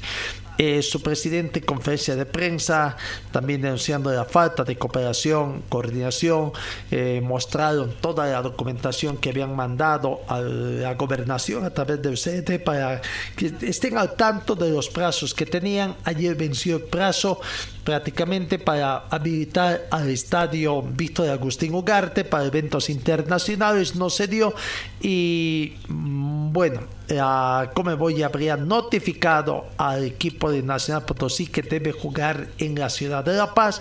Inmediatamente se ponen en conversaciones con el director del CDT de La Paz para ver disponibilidad de fecha. Han encontrado buenas recepción. Ahora hay que llegar a los acuerdos en cuanto a los montos. tienen que trabajar en la parte logística donde podrían estar entrenando, aparte de utilizar el estadio Hernando Siles en la ciudad de La Paz. ¿no? Son las novedades de Nacional de Potosí. En cuanto a lo futbolístico, Víctor Cuellar, jugador de Nacional de Potosí, abrió para los medios, aquí está la palabra de Víctor Cuellar, jugador de Nacional Potosí, sobre esta pretemporada que está llevando el equipo potosino. El grupo, eh, venimos bien, venimos trabajando bien, preparándonos de la mejor manera, a predisposición de, de profesor todo lo que él nos dice, estamos ahí 100% haciéndolo y debido al partido, este, un partido complicado Oriente Petrolero en Santa Cruz, pero se puede sacar un buen resultado, estamos yendo a, dejarlo todo y, y, a dar lo mejor de nosotros y a sacar un buen resultado ya. Claro, se viene una seguidilla de partidos porque después tres días hay que estar en Copa Libertadores, ¿no? Sí, después de ir a Santa Cruz creo que nos vamos para La Paz y ahí a estar mentalizado para la Copa y a, y a dar lo mejor de cada uno de nosotros porque cada uno es importante y y vamos a, dar lo mejor para representar de la mejor manera a Potosí. En lo personal tratando de ganar más minutos, Sí, en lo personal sí, estoy tratando de ganar más minutos, mostrarme un poco más y ganar más que todo la confianza del entrenador. Claro, hay un lindo plantel para soñar con el título, ¿no? Sí, muy lindo plantel, muy lindo grupo, grandes jugadores y más que todo grandes personas. ¿Qué es lo que le prometemos a la hinchada de Nacional Potosí, Víctor? Nada, le prometemos dar lo mejor de nosotros cada partido y tratar de dejar el, lo más alto el nombre de Nacional Potosí. Gracias, éxito, ¿eh? Gracias. Víctor Cuella, jugador de Nacional de Potosí. ¿no? Como todos los equipos, cuando está comenzando un campeonato, una temporada, eh, se constituyen en candidatos al título. Pero después del partido, algunos ya comienzan a caerse y a medida de lo que va transcurriendo el campeonato también. Este año hecho que por primera vez en el fútbol profesor boliviano se van a jugar dos torneos en forma simultánea. Veremos también estas expectativas que tiene, no con los premios que se reparten. Eh, los premios son interesantes porque al final los dos campeonatos valen por la tabla acumulativa que va a determinar la mayoría de los premios de tenerse para eventos internacionales como en Bol Libertadores 2024 y Bol Sudamericana 2024. Nacional de Potosí. Bolívar, Bolívar eh, el domingo tiene tiene su presentación también de, su plantel, de su parte, un partido amistoso eh, en el estadio Hernando Siles de la ciudad de La Paz, se va preparando. ¿no? Eh, Die Strongets, el otro equipo paseño, llegó en las últimas horas desde eh, Argentina, de territorio argentino. De la pretemporada que hizo y donde no obtuvieron buenos resultados, lastimosamente, ¿no? Bueno, pero más allá de los resultados importantes, ¿cuán provecho le han sacado ese partido? Eh, perdieron por amplio margen sus partidos, situación que ha desgustado también un poco a la hinchada y hace ver qué está pasando. ¿Va a funcionar o no va a funcionar don Ismael Zescalvo? El profesor Ismael Zescalvo técnico de, de Die Strongest que está trabajando tres semanas. Ayer muy apresuradamente llegaron Guillermo Vizcaza, aparentemente más apresuradito por llegar a casa eh, cuando le pidió la nota. Sí, sí, rapidito, rapidito y apenas conversó unas cuantas palabras para indicar de que sí, que todo está bien, que es provechoso, provechoso este periodo de esta pretemporada que tuvieron en territorio argentino. Eh, bien, bien. Eh, tranquilo, mucho para trabajar, eh, mucho, mucho aprendido, mucho mejorado y bueno, esperamos seguir por este camino. Tenemos todavía 10 días, bueno, un poco menos, hasta el comienzo del torneo y nada, tranquilos y vamos a llegar muy bien. ¿Qué necesitan para llegar bien al torneo local y al internacional, Guillermo? seguir conociéndonos, seguir agarrando la idea, seguir agarrando la, la forma de juego. Eh, que queremos imponer y bueno, sin duda vamos a, llegar bien al primer partido de liga. El domingo con Nacional Potosí, un buen partido también. Sí, vamos a tratar de sacarle provecho, seguir mejorando y bueno, como te digo, lo más importante es comenzar ganando la liga. La palabra de, ahí está la palabra de jugador, en todo caso, eh, Guillermo Vizcaya. ¿no? Eh, eh, veamos, veamos, sigamos con el plantel de Wisterman, lo que está aconteciendo. Adrián Jusino también llegó. No, este es el balance que hace Adrián Jusino de la pretemporada en territorio argentino que es importante, ¿cómo lo ha sentido, cómo lo ha visto el equipo? Bueno, buenas noches a todos. sí, ya, bueno, ya de vuelta, de vuelta a La Paz, de vuelta en casa. Eh, nada, preparándonos ahora con la mentalidad únicamente en lo que va a ser el arranque del torneo, ¿no? Me imagino, Adri, el tema de, de, soltar las cargas, de ganar ritmo futbolístico, es lo más importante más allá del resultado que no les ha acompañado. Sí, si nos guiamos o, nos, o vemos el resultado, cualquier persona diría que, que, no fue una pretemporada favorable, pero más al contrario fue eh, muy provechosa. Eh, no olvidemos que estos partidos de pretemporada sirven para, para ganar ritmo, para, para que el equipo vaya plasmando el equipo y, para que el técnico vaya plasmando el equipo, perdón. Y, y, bueno, hay que mencionar también que es el, bueno, los dos primeros partidos del equipo después de casi dos meses de un parante importante. Por lo tanto, yo lo veo muy positivo. Eh, esperemos que, bueno, estos, estas cosas, errores que pasaron en, los partidos de pretemporada se puedan corregir y podamos llegar ya finos al, torneo. ¿no? Va a costar, Adri, en el tema de, entenderse con, con, Carrasco, con Pablo Pedraza, por más de que has estado eh, jugando con ellos eh, en algunos momentos en la selección, pero esto es natural, ahora están en tu equipo y va a costar un poco de tiempo, ¿no? sí, siempre digo que, que todo proceso lleva su tiempo. Es un nuevo proceso que arrancamos este año eh, con nuevos jugadores. Es cierto que con Josema, con, con, con Pablo también tuve ya la oportunidad de, de, tenerlos de compañeros y jugar con ellos, pero seguramente fueron momentos distintos, en, en, situaciones distintas y ahora tocar encarar un nuevo objetivo con ellos. Así que nada, hay que, hay que tratar de hacerlo de la mejor manera. ¿no? Adrián, poco a poco están entendiendo la idea de juego que quieres rescatar, ¿no? Sí, es, es como te digo, ha sido muy provechoso y muy, muy positivo todo, toda esta pretemporada porque hemos tratado de agarrar la metodología que el profe quiere para que el equipo juegue y la forma en que quiere jugar los partidos. Así que eso es importante, como te digo, ha sido partidos de mucha, de mucha preparación para nosotros que seguramente nos va a servir de mucho. ¿En lo personal lucha sana con Carrasco, con nosotros Sí, obviamente. Eh, lo dije antes de que ambos, ambos jugadores estén acá, lo dije que hubiera sido lindo que lleguen acá porque le van a sumar y aportar mucho al equipo y obviamente el que se va a beneficiar a todo esto es el grupo, así que nada, esperemos que le toque quien le toque lo haga siempre de la mejor manera. Adrián, ¿qué sientes que tienes que mejorar en lo personal para ser un futbolista más completo? ¿Perdón? Eh, lo que sientes que tienes que mejorar para ser un futbolista más completo. Tendrían que, tendrían que decirme ustedes. Si ustedes ven que, no, que me falta algo por mejorar, sería bueno que me lo digan y así yo podré mejorar.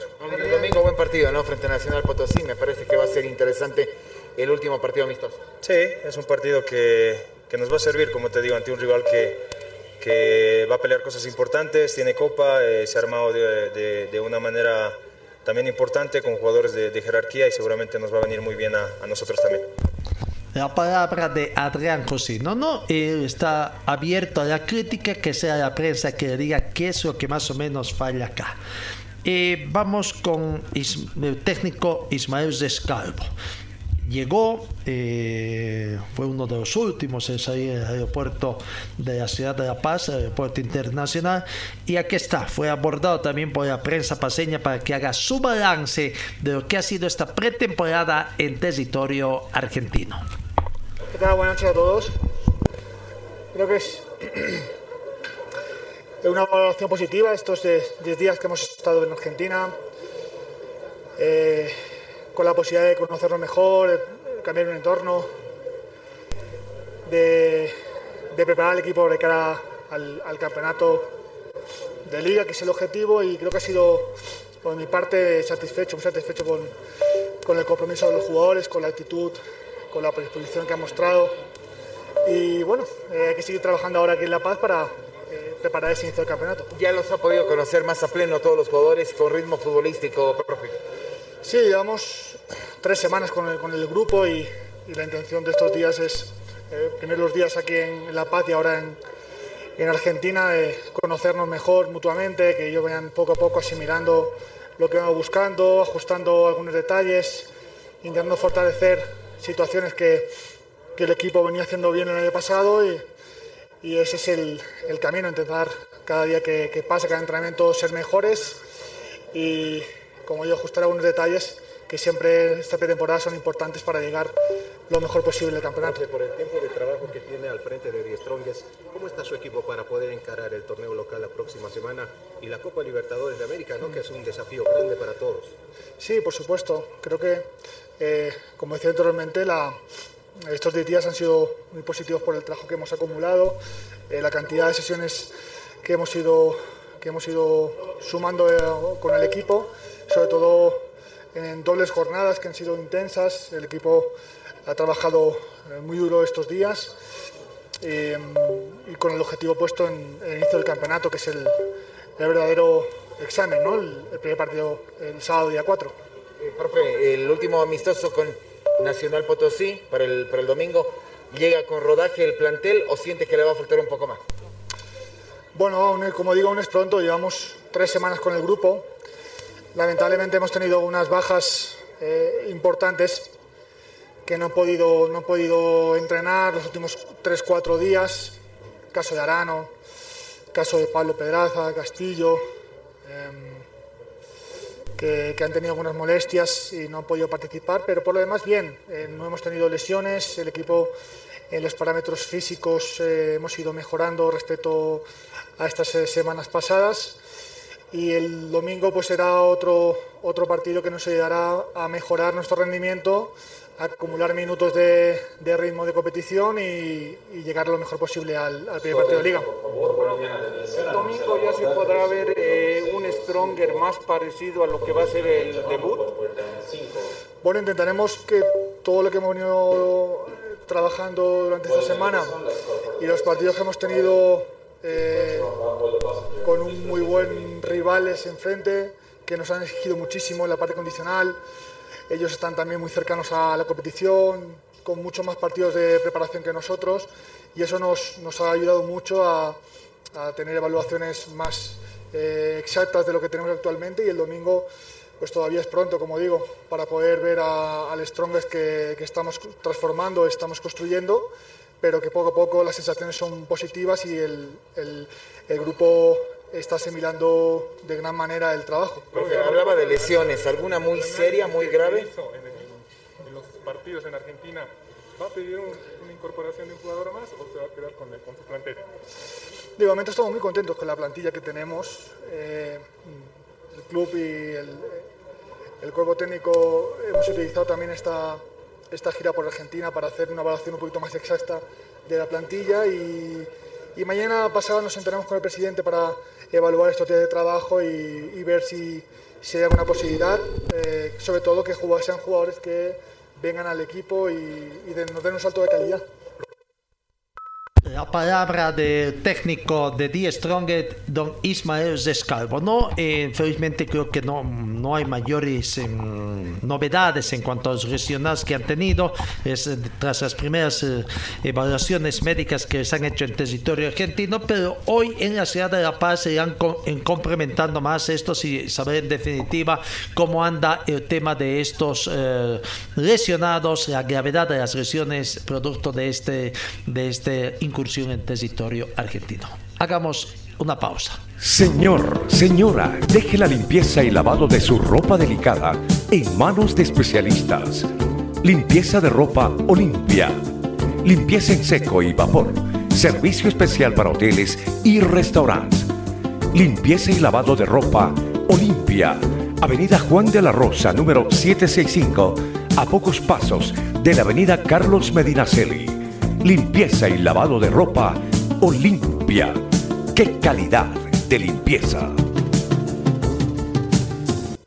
Eh, Vamos, sigamos con otras informaciones. Vamos con el tema del automovilismo, lo que acontece en el tema del automovilismo, la crisis del automovilismo, cuando estamos a poco ya de que arranque la temporada 2023, ¿no?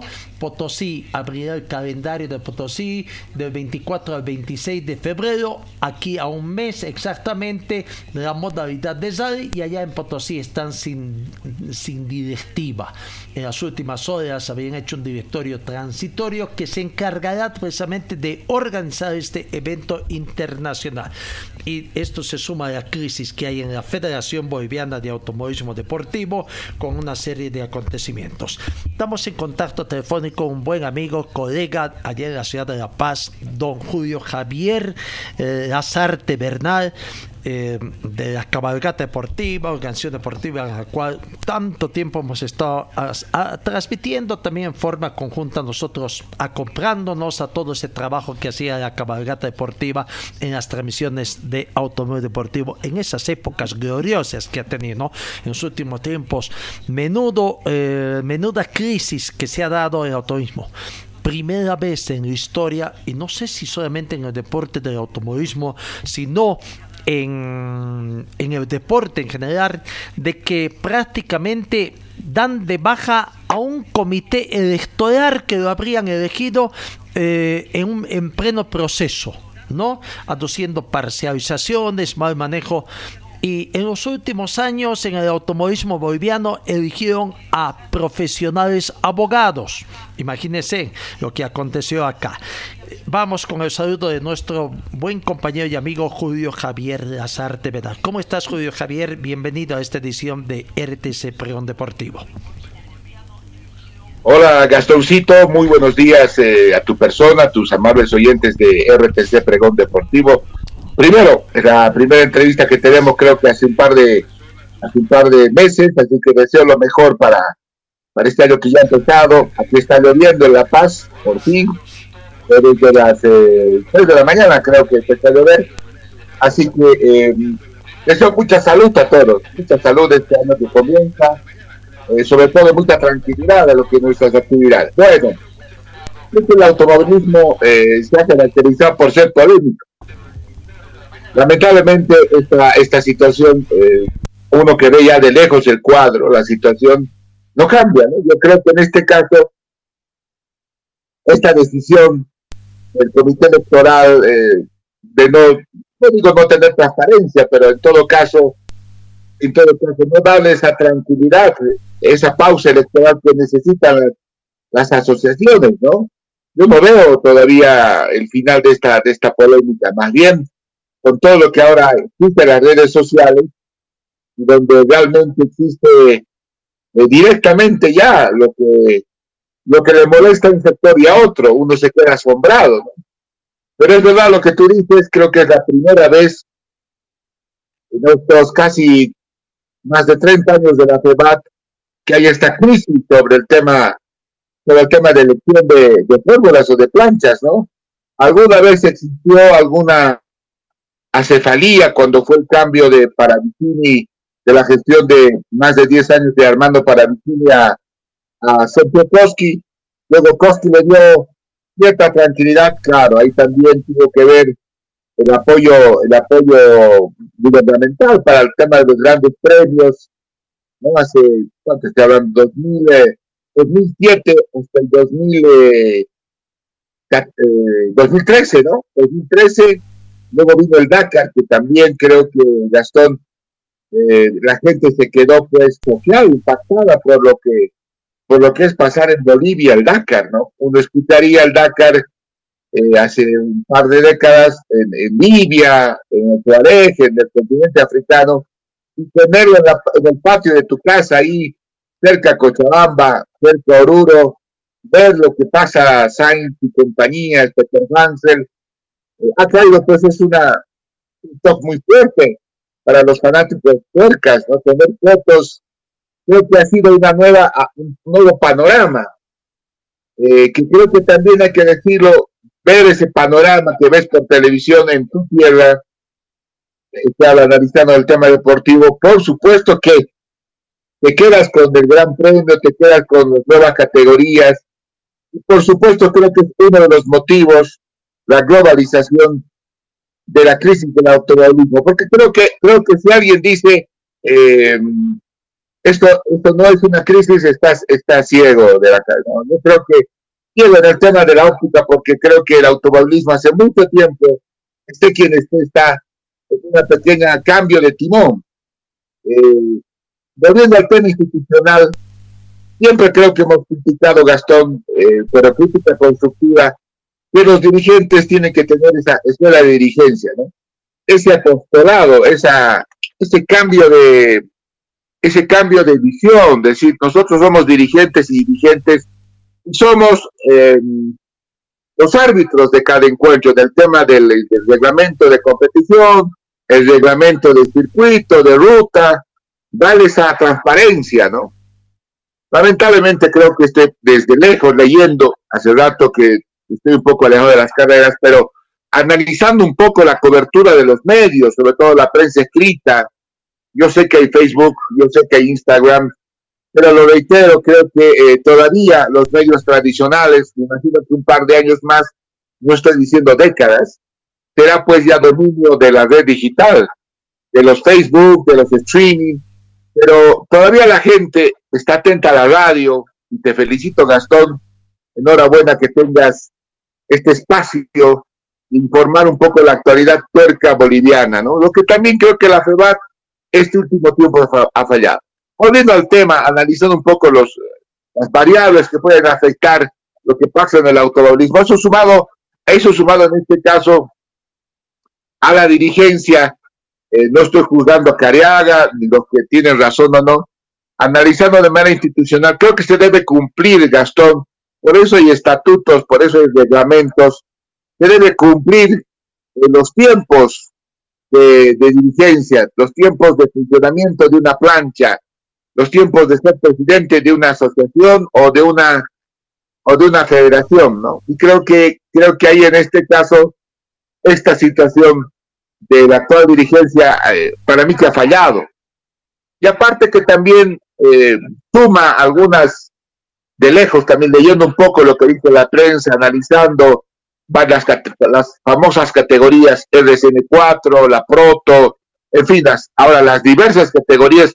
Y un fanático tuerca que le gusta la Fórmula 1, el rally, va a su automovilismo de su país, en este caso boliviano, y dice R2CN, RP4, uno se pone a analizar y uno hasta se confunde, ¿no? No es la primera vez.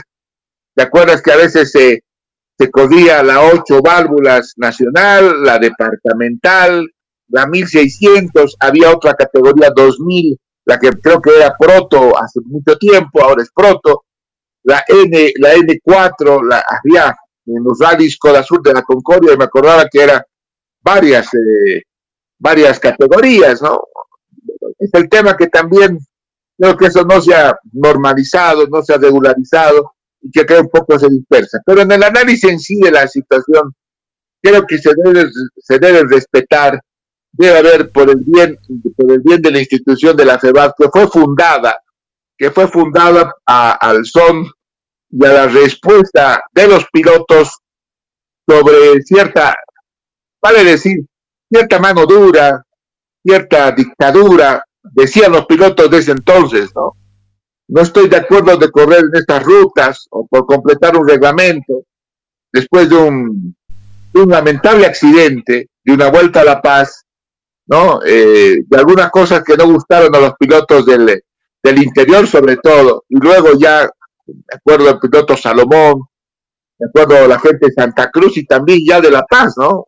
A unos eh, pilotos no jóvenes, sino pilotos consagrados como Armando Paravicini, eh, como Armin Franulí, que, no estaban de acuerdo con algunas cosas, se creó y se dejó al aire el calendario de, del Automóvil Club Boliviano desde entonces, ¿no? Ahí empezó el tema de la FEBAT, con tal de en este caso fomentar, eh, aportar, integrar, era el artículo primero de la FEBAT, ¿no? Lo que ahora, lo que ahora ha cambiado, lo que ahora ha cambiado, lo que ahora creo que eh, no se ha leído, la, visión, la misión más importante en el automovilismo o en cualquier deporte de un, de un copiloto, de un piloto o de un jefe de escudería, un mecánico que prepara es leer el reglamento, leer el reglamento técnico, el reglamento de competición, el reglamento en este caso de ruta, de circuito, de ahí en este caso se evitaría muchas cosas, ¿no?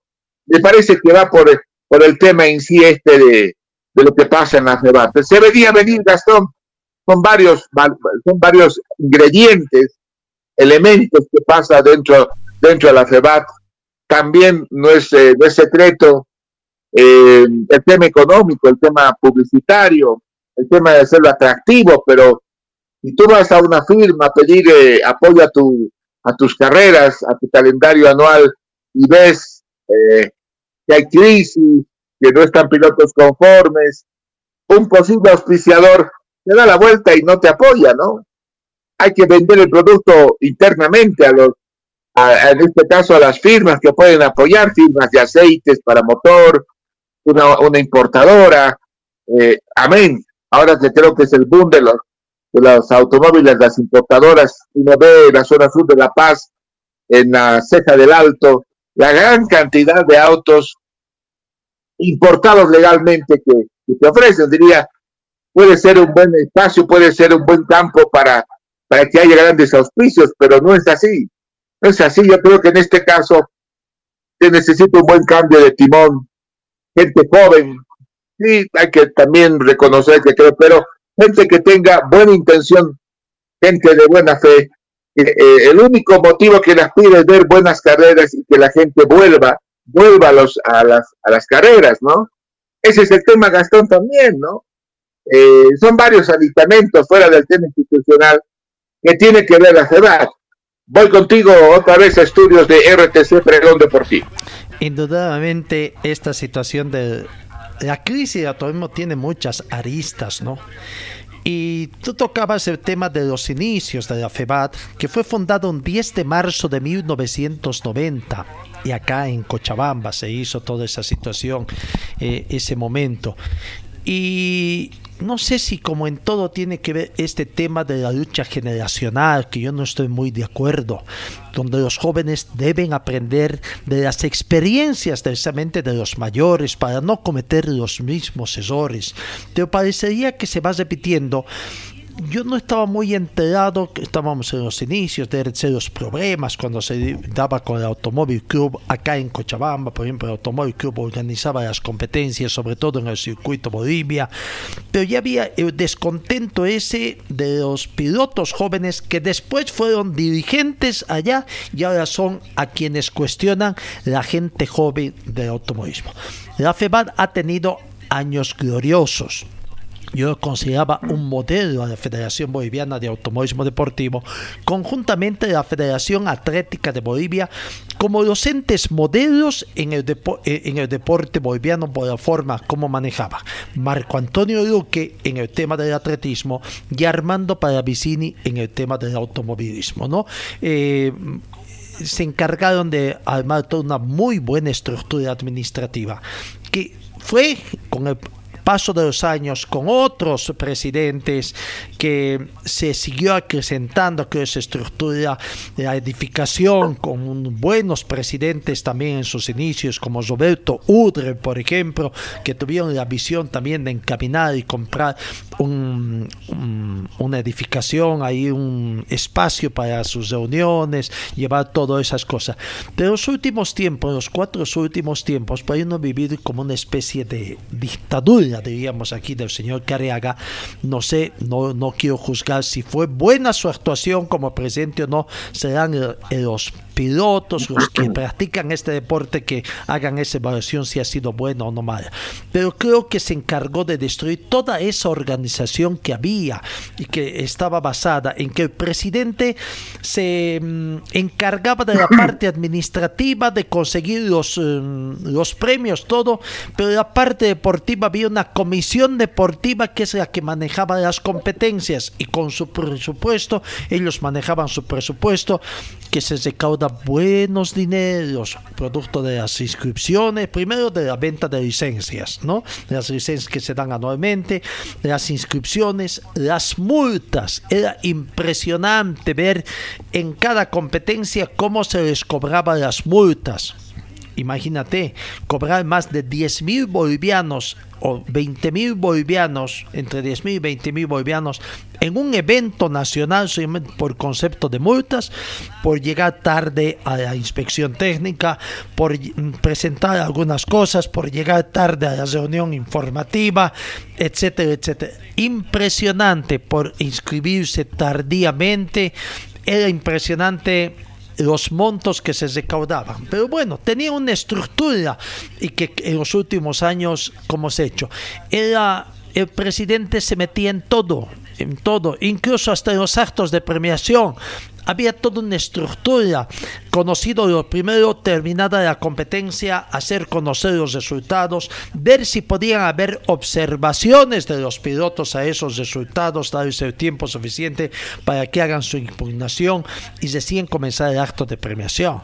Pero en los últimos años se veía un presidente apresurado, no sé si por retornar a la sede de sus funciones o qué, pero terminada la competencia querían que ese dato inmediatamente se haga eh, el tema, sobre todo en la modalidad de Zari, que es lo que tarda un poquito más, porque, claro, llegaron los punteros, llegaron los ganadores, pero siguen corriendo por atrás también otros pilotos, estaban en competencia, pero ya quería comenzar con los actos de presión, por lo menos así aquí en Cochabamba se veía.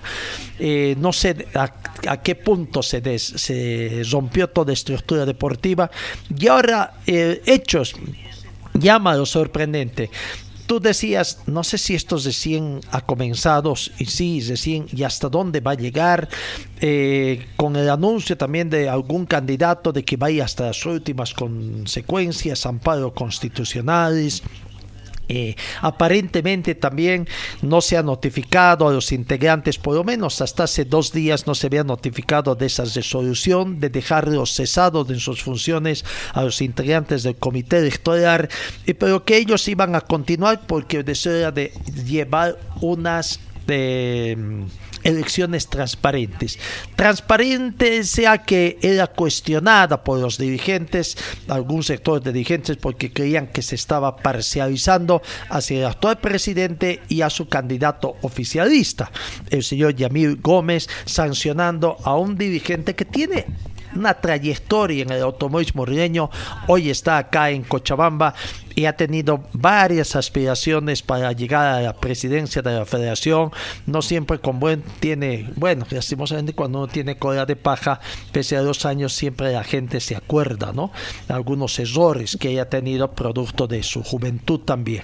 Son situaciones que se presentan, eh, que hay que analizar también hasta cuándo tiene que pagar. O sea, mientras no sean temas de robo de dineros, eh, daños económicos a una institución o algún otro tipo, que hayan sido producto de unos errores que te ha tenido, y que esto ya data de hace más de 20 años, de allá por los años 2000 más o menos, cuando se dio esta situación, eh, con un impasse con la con Adecruz, entre Adecruz y AADO, cuando también se le daba importancia a la competencia integración del Oriente y producto de las modificaciones de fechas, que siempre ha sido un problema en la FEBAD porque complica los calendarios departamentales.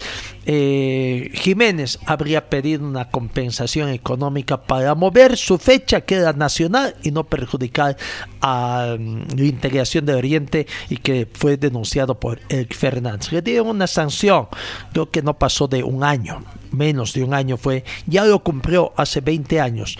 No sé si esa puede ser una sanción que puede durar de por vida porque fue una sanción eh, ya eh, ejecutada, diríamos así, ¿no? Pero mayores cosas no hay, han hecho otros cargos y mayores pruebas, el tema pasa por ahí, ¿no? Al actual otro, al oficialista dice que tiene problemas de orden personal, pero cuando se dicen en temas de impugnaciones, nadie levanta nada de esas cosas que hacen mucho daño y lo dicen ahí públicamente, pero cuando tienen que presentar las pruebas no hay, no llaman a los medios de comunicación para decir tiene esto y esto y pruebas, señor, tiene pruebas, eh, sí, sí, te voy a hacer llegar, pero nunca llegan, nunca llegan las pruebas lastimosamente y hacen y van por otros caminos cuando presentan las impugnaciones.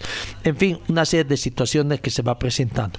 Otro tema que yo veo que yo no sé si eso es lo que hace daño cuando se abre demasiado, digamos, la apertura democrática. Tú recordarás que en los primeros años de la FEBAT eran los pilotos quienes tenían derecho a voz. No, los navegantes no, eran simplemente participantes, pero no tenían mayormente voz. Quizás sí, como consulta TEN. Además que muchos navegantes eran rentados, ¿no? Les cobraban a los pilotos por acompañarlos ahí en el habitáculo. Los mecánicos también no tenían, excepto como un asesoramiento a principio de gestión para que den a conocer un poquito el tema de las características técnicas que debía tener cada categoría aprobada en un principio, sobre todo esa gran categoría que para muchos eh, el haberla ido matando también ha sido matar un poco el automovilismo, como era eh, turismo nacional, ¿no? Eh, la categoría Open, eh, preparación mecánica nacional, en fin, que ha tenido tantos vaivenes y que últimamente ya no, ya no, están más con las categorías aprobadas en Codasur, FIA Codasur, que tiene que ver más con los prototipos que se venden masivamente a los medios, ¿no? Pero acá en Bolivia no hay respaldo, tú decías tampoco, no hay respaldo de las empresas.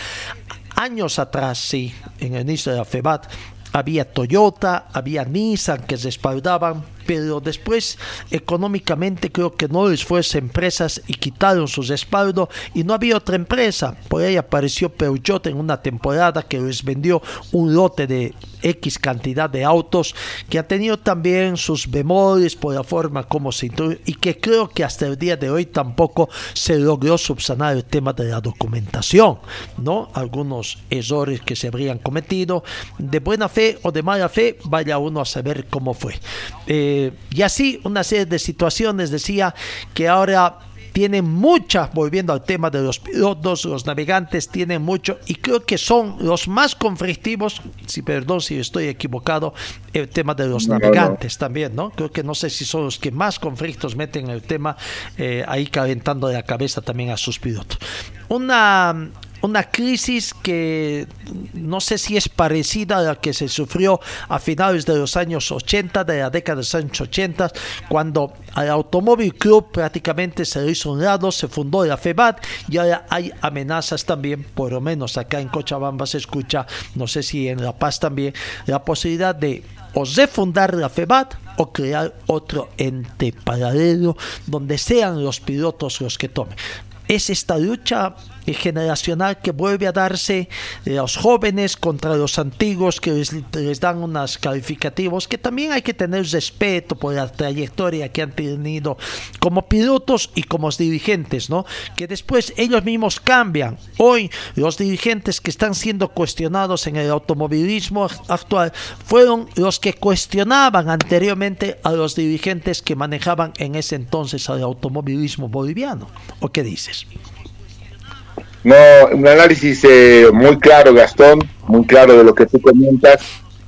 No, no, estoy en ningún pero de decirte, creo que también eh, la experiencia tuya en el tema de reglamento, lo voy a decir, el periodista deportivo que, que más conoce más de reglamentos, el que conoce más, el que leía siempre todo era Gastón, el que se preocupaba de los tiempos, que tengo ahí sí una crítica a la FEBA desde el comienzo adelante, lamentablemente, en algunas carreras sí hubo esa, esa abertura a los periodistas, el tablero de anotar el tiempo de la gente, la gente en el tiempo que todavía no había la televisión, no había en este caso el Facebook, el streaming, ¿qué hacía la gente?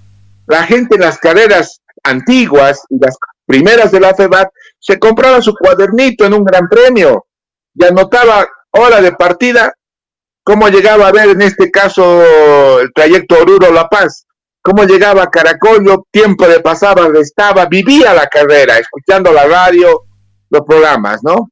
Y, y creo que eso, y creo que eso, ojalá que pueda volver, ojalá que la gente, el aficionado esté pegado a eso, pero los tiempos lamentablemente cambian, la gente cambia, la gente, tú puedes recordar, según la historia, los Willy Bendek, los Franulik, los Chino Méndez, los Paz Werner, los eh, Juan.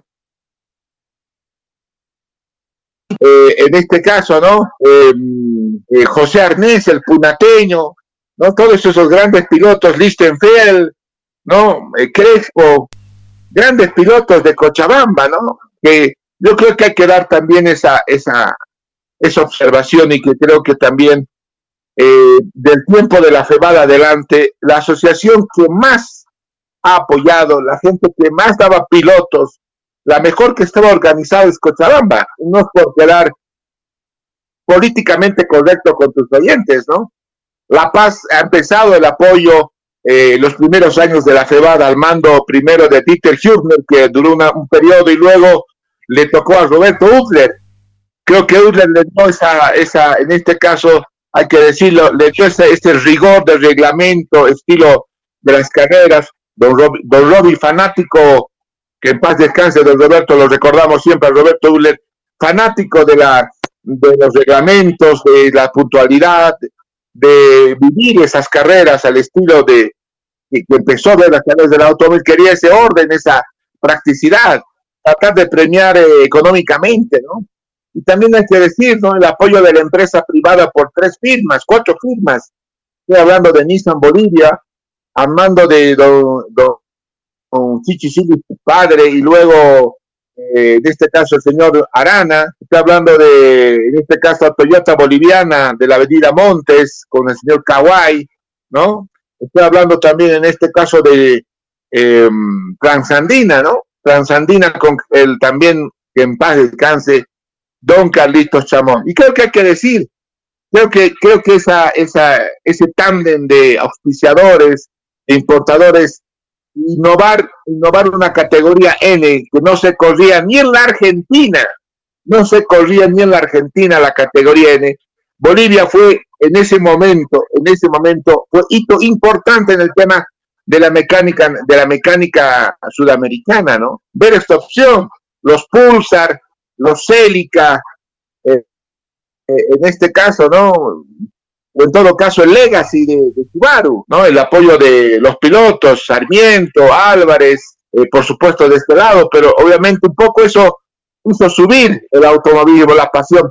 Creo que esa fue la última ola de, de fama, de trascendencia, de prestigio. Hubo varias más, pero creo que ese espaldarazo. Pero uno analizando un poco, transparando, Gastón, eh, las diferentes épocas del automovilismo, desde el 38 hacia adelante, viendo un poco lo que es la situación económica del país, las diferentes crisis, tú coincides y vas a ver cuando eh, tuvo la parte baja el automovilismo, tiene que ver con el tema económico, el tema, el tema que afectaba al país y eso, por supuesto, eh, golpeó fuerte a la, a, la, a, la, a la, empresa privada, el tema del Bitcoin 060, el tema en este caso de la restricción, y hoy un poco ya también se calmaron eh, los ánimos, el tema de la N12. Podría haber seguido, evidente, con otra figura, pero también hay que hacer notar que eh, la empresa privada en el automovilismo necesita,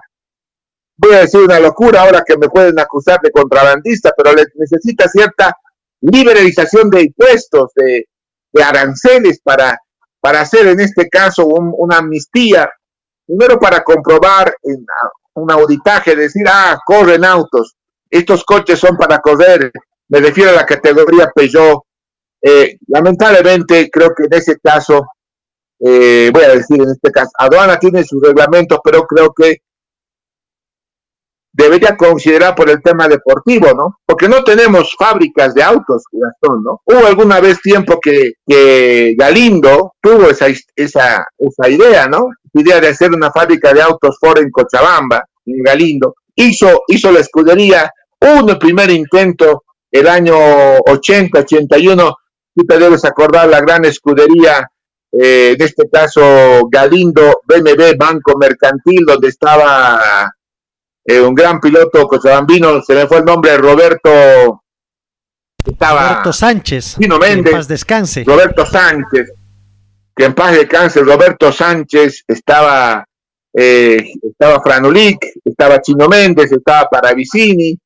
Y creo que ha sido el primer hito, ¿no? De ser una escudería algo rentado, difícil manejar a los pilotos desde entonces, ¿no? ¿Quién tiene la mejor máquina? ¿Por qué esta máquina? Dame la de Chino Méndez decía, no, no, yo voy a llevarla a Santa Cruz porque quiero ver el motor.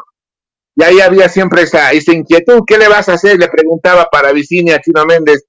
Y los autos están estándar, son motores Schnitzer.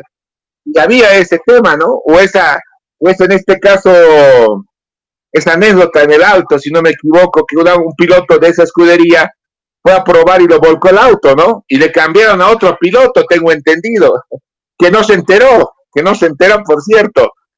Pero lo reitero, lo que tú dices, Gastón, no yo creo que tiene el tema generacional evidente, pero también surgió esa, esa, esa incógnita, ¿no? Los pilotos a veces, siempre digo, es una raza especial, es una raza aparte, y creo que, y creo que necesitan a alguien que les digan de su equipo, de su escudería, oye, leeremos el reglamento, leeremos, el reglamento técnico, el anexo J, el famoso anexo J, tan bien escrito hace más de 50 años, que tiene que ver con las categorías FIA, la famosa ley peso potencia, y aquí quiero hacer un recuerdo a ese gran ingeniero Jorge Vargas Padre, Jorge Vargas Padre que eh, falleció con mucha gran pena, ¿no? De su hijo Jorge Vargas, creo que el primer también preparador de motores, eh, en este caso, en este caso, en este caso que estudió en Argentina automovilismo deportivo. Creo que Gastón, lo que tú dices, el tema de los copilotos, un copiloto tiene que ser el paño de lágrimas, el asesor espiritual, el que lea los reglamentos, el que tenga la, oficina limpia, el que le lea bien la, hoja de ruta, pero también el que esté atento cualquier aspecto, algún vacío del reglamento, aprovecharlo, ¿no? Lo que no ocurre. Creo que Gastón también los errores de nuestros dirigentes en este tiempo de los 30 años, critico esto y me valió y me valió muchas eh, muchas prohibiciones, muchas eh, revocaciones de, decir lo que uno piensa. Yo estoy en contra de los dirigentes, de, dirigentes pilotos. Yo creo que el dirigente tiene que ser el dirigente de una comisión deportiva, de un presidente de la FEBAT o de una asociación. Tiene que ser dirigente, dirigente.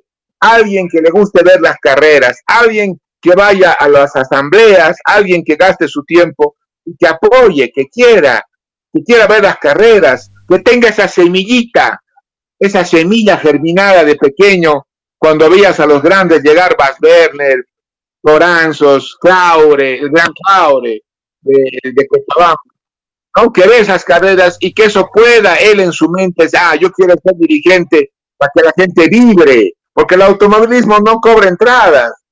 Es una pasión ver una carrera, llegar. Los tiempos han cambiado, evidente, Gastón. Ah, el Bolivia ya está integrada, hace, hace más de 60 años el país no estaba integrado como ahora. Yo me acuerdo que había una carrera el año 61, el año 61, cuando el gran Willy Bendek se le apagó, se le apagó las luces en plena, en plena, que en este caso, eh, tramo entre Cochabamba, entre Cocha, Camino Viejo, ¿no? Cochabamba, eh, Santa Cruz, y se pegó un auto, eh, el auto Mercedes de Willy, para seguir la ruta y aprovechar su luz. Las ocurrencias de correr de noche. El año 61, hace más de cuánto? Hace más de 50 años, se cumplió el primer tramo nocturno. Tramo nocturno, estoy hablando donde el gran Willy Bende, que era un talento puro, ¿no? Eso es lo épico, la época romántica, la época de oro del automovilismo, que no va a volver, porque han cambiado yo creo que el dirigente, el dirigente joven, primero tiene que buscar el apoyo de las de las eh, gobernaciones, el apoyo de las, eh, en este caso, autoridades eh, departamentales, provisionales, y ahí surge lo que siempre hablamos, lo que siempre hablamos, el tema, el tema de la extensión de un lugar, de un cercado cochabambino, de un lado de Quillacollo, uno del alto, en este caso el Valle Alto de Cochabamba, ahí surge la ley de la participación popular donde dice, no, las asociaciones o en todo caso los entes de cada, de cada eh, provincia tienen que ser denominadas municipales y nuclear ente del lugar. No sé si estuvo bien o mal eh, en esta situación, pero creo que es un tema que no se va a poder detener. No se va a poder detener. Y yo creo que ahí eh, tiene que haber una escuela de dirigentes que digan, aquí hay un estamento, viene la FIA, ahí está el poder deportivo para no entrar en polémica, ahí está la FEBAT, de la FEBAT están las asociaciones municipales departamentales, o como todavía muchas asociaciones departamentales, y luego las provinciales, o la municipal de, de Quillacollo, la MATQui, gran trabajo en karting, yo sabía eso.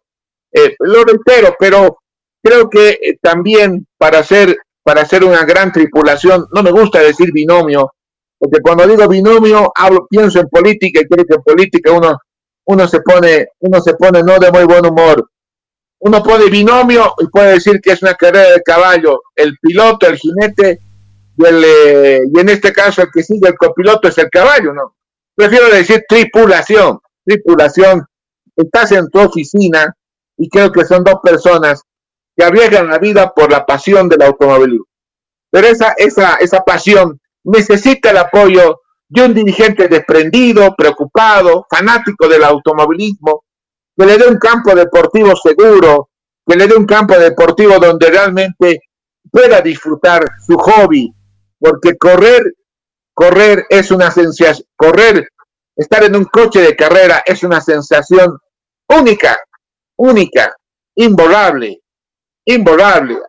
El gran, el, el gran Frank Williams el dueño de la Fórmula 1 de la escudería de Williams que está por desaparecer, es el mejor que decía eso, ¿no? Para mí ver correr mi auto me da una paz única. Alguien que estaba en una silla de ruedas, alguien que perdió la movilidad de sus pies por su pasión por la Fórmula 1, alguien, Frank Williams, parecía, no tuvo plata, no, no, Frank Williams era un Michi mecánico, que conseguía piezas usadas para armar su auto a medio uso y donde el teléfono público de un surtidor de gasolina era su oficina para llamar contactos. ¿Tienes este repuesto?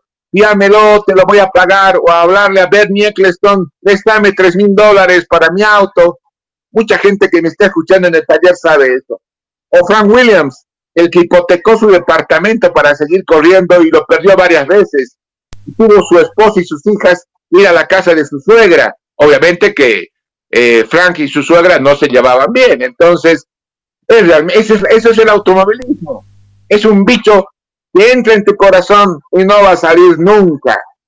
Para eso, para hablar esto que estamos hablando de lo épico, de lo romántico, me imagino les debe gustar a muchos como a mí y les sugiero ver el documental de Frank Williams en Netflix que les va a hacer llorar porque realmente es un romántico, ¿no? De dar tu auto, todo para que tu coche esté, que tu coche o tu moto esté bien. A lo que voy es, necesitamos dirigentes comprometidos, necesitamos un dirigente, falta para el viático de los cronometristas, tome, eh, falta para esto, o sea, un hombre realmente que, que, un hombre desprendido, como siempre digo, ir hasta Qatar y en vez que el jeque, el sobrino del, el sobrino del tío abuelo del jeque o el ayudante del jeque, en vez de que dé sus 5 millones de euros para sus camellos, invierta en un lugar lejano como en Bolivia, en lo que puede ser un calendario y una pasión del automovilismo. A veces pienso eso, Gastón, pero eso yo creo que es un dirigente. No, sin dudas, ¿no? El tema de los principios, lo que manejaba el autorismo, integración, la apertura de caminos. Ahora las mm, ciudades han crecido prácticamente el tráfico de vehículos, como es eh, ahora, hoy en día, imposible de poder cortar incluso para eventos de grandes premios nacionales por el riesgo que hay en el corte de los caminos. Lo mismo pasa en las provincias que tienen que seguir con su vida cotidiana, acá en Bolivia, no sé en La Paz la experiencia del autódromo de Pucarani, que ha tenido sus bemoles también, pero podría haber sido una forma de que se practique el autódromo. Sí, a los pilotos, una gran mayoría de pilotos, no les gusta la modalidad de autódromo.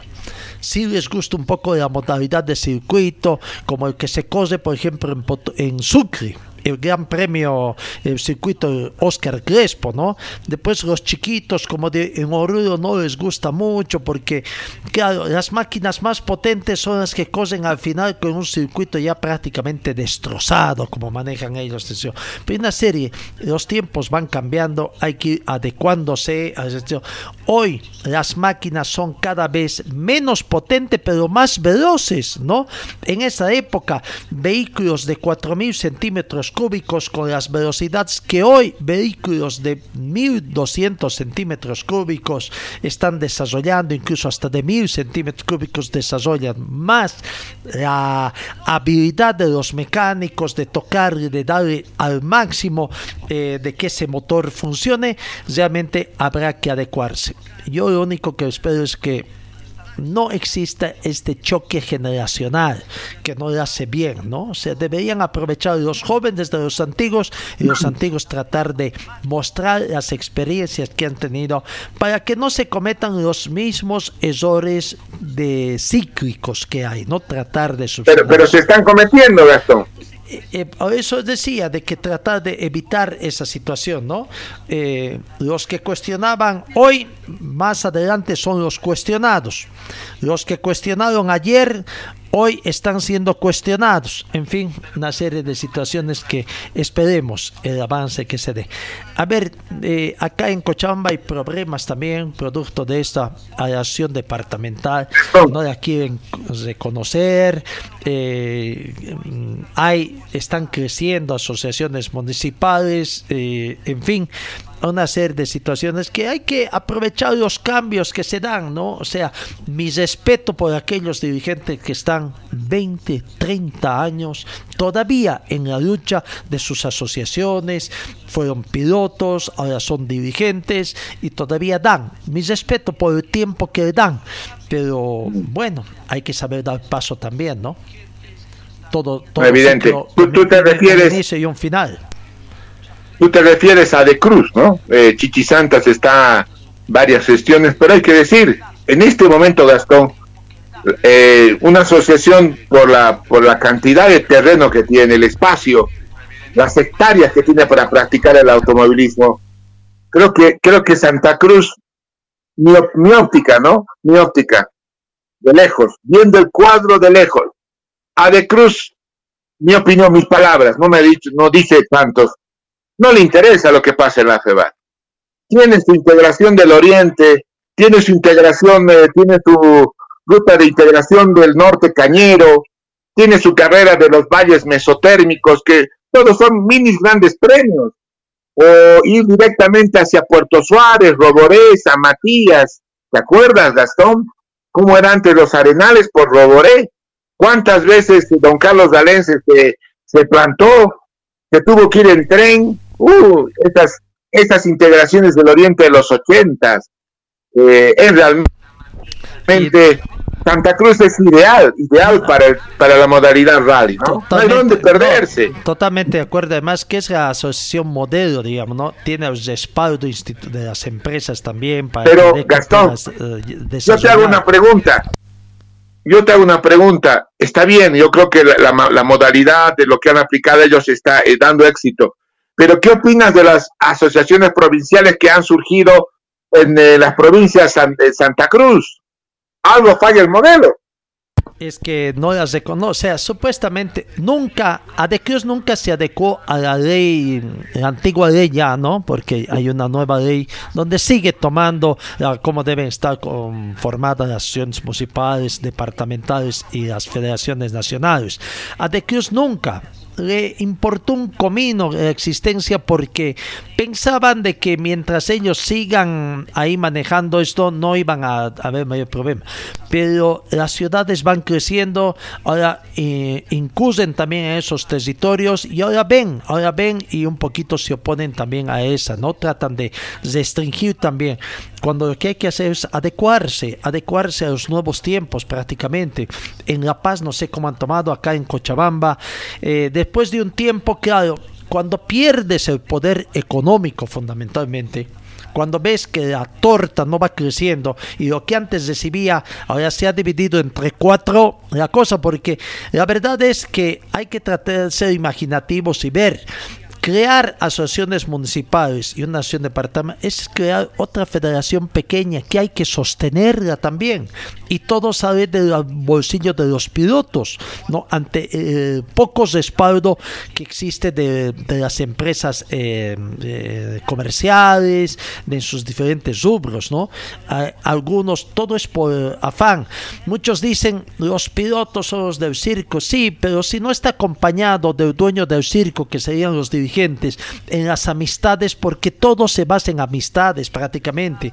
Gracias porque la amistad de uno consigue los patrocinios, porque con la situación difícil que atraviesa el país, pocos, pocas empresas tienen como para pensar en brindar y respaldar actividades a manera de patrocinio, ¿no? hay que ser muy, muy imaginativos y, no hay que quitarle el respaldo a los dirigentes. Hay buenos dirigentes, habemos de todo, ¿no? Como en todo. Hay buenos, hay malos, hay excelentes también. No, yo creo, Gastón, tienes toda la razón. Ahí también un poco el tema de la de Cruz, eh, tienes razón. Puede ser que no creo que eh, nunca van a igualar la cantidad de pilotos. Voy a hablar de brevets, ¿no? Voy a ser dirigente, ¿no? ¿Cuántos, cuántos carnets de, cuántos brevets de pilotos deportivos tiene Cochabamba? ¿Cuántos tiene Santa Cruz? ¿Cuántos tiene La Paz? Y ahí me imagino que la gente de la FEBA dice, ah, esto aquí, y el tema también, el tema municipal, lo que tú decías, ¿no? Pero a la larga, a la larga también tienes razón, creo que las municipales se deben a una máxima autoridad eh, de cada departamento, porque si, hay una lucha enconada, si hay esa lucha por el tema de dónde vas a matricularte como piloto deportivo, también hay que ver el tema de cómo, cómo se, una asociación provincial, provincial, cómo, cómo en este caso acepta un piloto, cómo le acepta el tema de si tiene alguna, van, van a ver el tema de su certificado policial de antecedentes policiales, no ha tenido accidentes. Son detalles que hay que ver porque hay que cuidar del deporte, ¿no? Lo que, lo que un dirigente quiere es cuidar y ennoblecer el campo deportivo, que no haya ningún accidente, ¿no? El tema económico tiene razón también, pero ahí tiene que ver los pilotos, ¿no? Que los pilotos ahí tienen que aportar para su seguridad, para la cuota del brevet, para la cuota del famoso FAM, que creo que es un tema polémico, si no me equivoco, fue creado con buena intención por José Pierre hace mucho tiempo, pero también hay que decirlo, ¿no? Dicen que el fondo es un fondo, ¿no? Un fondo donde echar mano cuando hay un accidente grave. ¿Cómo está en el fondo en la FEBA también? ¿Habrán utilizado sabiamente? ¿No lo habrán utilizado bien? Creo que el control interno es importante en cada, en cada federación.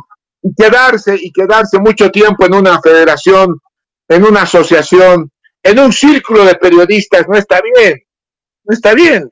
Máximo dos años, dos años y medio, dar tu informe. Y si la gente quiere que sigas, sigues. Y si no, no. Pero creo que también la polémica, la, la lucha de, de, poderes, el conflicto surge por el tema económico, el tema de poder de una autoridad. Y en este caso creo que la FEBAT está haciendo mal porque ahora la mayoría de los pilotos no están de acuerdo con lo que dice el actual eh, eh, presidente que fue piloto, ¿no? Volvió Cariaga. Entonces yo creo que si alguien ha corrido y ahora es presidente y lo observan cómo es y pone a su gente de, de su confianza, hasta me dicen familiares, no está bien, no está bien. Ponga a la gente que no tenga nada que ver con pilotos, menos abogados en el tribunal. Un abogado tiene una ventaja competitiva. Mi padre me decía, Julio Lazarte Lazo, estimado Javier, te doy un consejo. Nunca te pelees con jugadores de fútbol y tampoco con abogados. Vas a perder. Y tenía toda la razón. Tenía toda la razón. Creo que, creo que en este caso, volviendo a ese tema de, de la educación, de los valores de casa, Gastón, si no te quiere alguien, hay que irte. ¿Para qué hacer mal tercio? Y esto pasa a decir, por el bien del automovilismo, voy a tocar el tema un poco de, del Bisterman, ¿no? De lejos también. Yo, ¿quién soy para opinar? Pero son temas preocupantes. No, no me parece que, no me parece que el dolor, en la caída de un club, la hora más negra, no me parece que sea más para, es, es un momento triste, no me gusta que sea amarillista una, una, una, por una pelea, que dice o que no dice, está hablando también del automovilismo, ¿no? Yo me acuerdo el tema, el tema de, un piloto de Cochabamba, no voy a decir el nombre, no voy a decir el nombre, cuando se encaró con Armin Franulik, gran premio en el norte de, Bolivia, en, en Pando, ¿no? Le reclamó una cosa que era justa, que era justa, evidente, ¿no? No hizo la manera en una reunión, a los gritos, en el, donde era el, justo era el hotel y ahí estaba también inspección, y ahí a gritos, ¿no? Nunca lo había sido Franolic, desencajado, no molesto también por esta situación, y el piloto de Cochabamba, no voy a decir el nombre, por supuesto que eh, también le gritó. Está un momento que casi hubo el roce y, Willy Sánchez y, y otros pilotos calmaron a los dos. Pero a lo que voy es, un ejemplo, ¿no? Si al piloto de Cochabamba, que también tiene que ver con el fútbol, un periodista le grita así en una conferencia de prensa, o lo encara así, el que le estoy diciendo, obviamente la agarra del cuello, le agarra del cuello y al periodista lo hace papilla. Por eso te digo, hay cosas que a veces no entiendo. Ojo, que reclamaba lo justo, ¿no? Había muchos errores en la carrera y como los hay, ¿no? Es ahora también Gastón puede tener uno de las mejores, y Franulí creo que siempre tuvo la mejor intención de tener como dirigente la FEBAT, de tener buenos caminos, pero también hay ahora por la famosa ley de participación popular, la de descentralización, hablar con cada subalcaldía, que pasa el tractor, que iguale, para una carrera larga hay que hablar con subalcaldes, subprefectos, eh, corregidores, hay que estar en las reuniones, hay que preparar la carrera con siete, ocho, nueve, diez meses antes, ¿no? Entonces creo que Incluso el una gestión antes. ¿eh? Claro, claro, yo creo que aprovechar también, te doy este dato, hay la posibilidad de que una pepa te doy, ¿no? Una, la Asociación del próximo año de La Paz haga la carrera o la reedita la famosa carrera por la plazuela, o sea, se parta, de, se aparta del desvío Aquime, camino hacia Oruro, entre por la plazuela, la plazuela vaya directamente hasta a lo que es la zona aurífera del norte de La Paz, estoy hablando de, de Guanay, de Meapir, de todo lado ese, más adentro todavía, llegar hasta ese punto final y volver, volver, ir, ir de ir a la plazuela otra vez, salir y ya directamente ir a, a Caranadi, tengo entendido ir hasta, alguna vez llegó una carrera, el, 90, el 90, el 89, hasta Alto Beni, y después ya directamente desde, eh, si no me equivoco, eh, no sé si Coroico, volver a salir de Coroico, tomar la plazuela al lado derecho y llegar a La Paz por el lado de Tres Ríos, Tres Ríos, la Bolsa Negra, Bolsa Negra, Chuñavi, Paraguaya y ir por Cotacota, ¿no? detrás del Mururati, detrás del Vigimani, ¿no? Ahora me dicen, increíble cómo ha cambiado, me voy a meter en problemas, Gastón, pero lo voy a decir. Esa ruta ahora, antes esa ruta era de, de, carretón, era huella de senda de bull, o sea, en este caso era chiquitita. Ahora me dicen que está bien mantenida, porque hay una cooperativa, ya no sacan Wolfram con bolsa negra, ya no sacan eh, cal. No, no. Hay una inversión, una inversión de gente de la China con mineros, eh, mineros cooperativistas que sacan oro de bolsa negra. Técnicamente están saliendo, están sacando oro de las, de las, eh, de las entrañas del Igimani, ¿no? Es un tema, es un tema que por supuesto uno quiere entrar a ver, se prohíben los mineros, hasta cierta parte puede ir. Entonces, ¿cómo ha cambiado? cómo ha cambiado la manera, ¿no? Poca gente sabe que existe bolsa negra, ¿no? yo sabía que sacaban Wolfram, sacaban estaño, pero la cosa había sido oro, entonces ese es un tema delicado. El camino está bien hasta cierta parte, ¿no? Y de esta parte doblando a lo que es entrar ya a las ánimas, palca, el camino todavía tiene ese cuidado, o del lado desde Tres Ríos, es una entrada a esa cooperativa, hacia con una inversión joint venture con un capital chino de afuera, de hacia abajo la plazuela y compañía, el terreno no está bien. Pero eso, por ejemplo, le falta la paz, hacer integración. Pero hay que hablar con las, con las eh, municipalidades, cómo está la ruta, si tienen interés.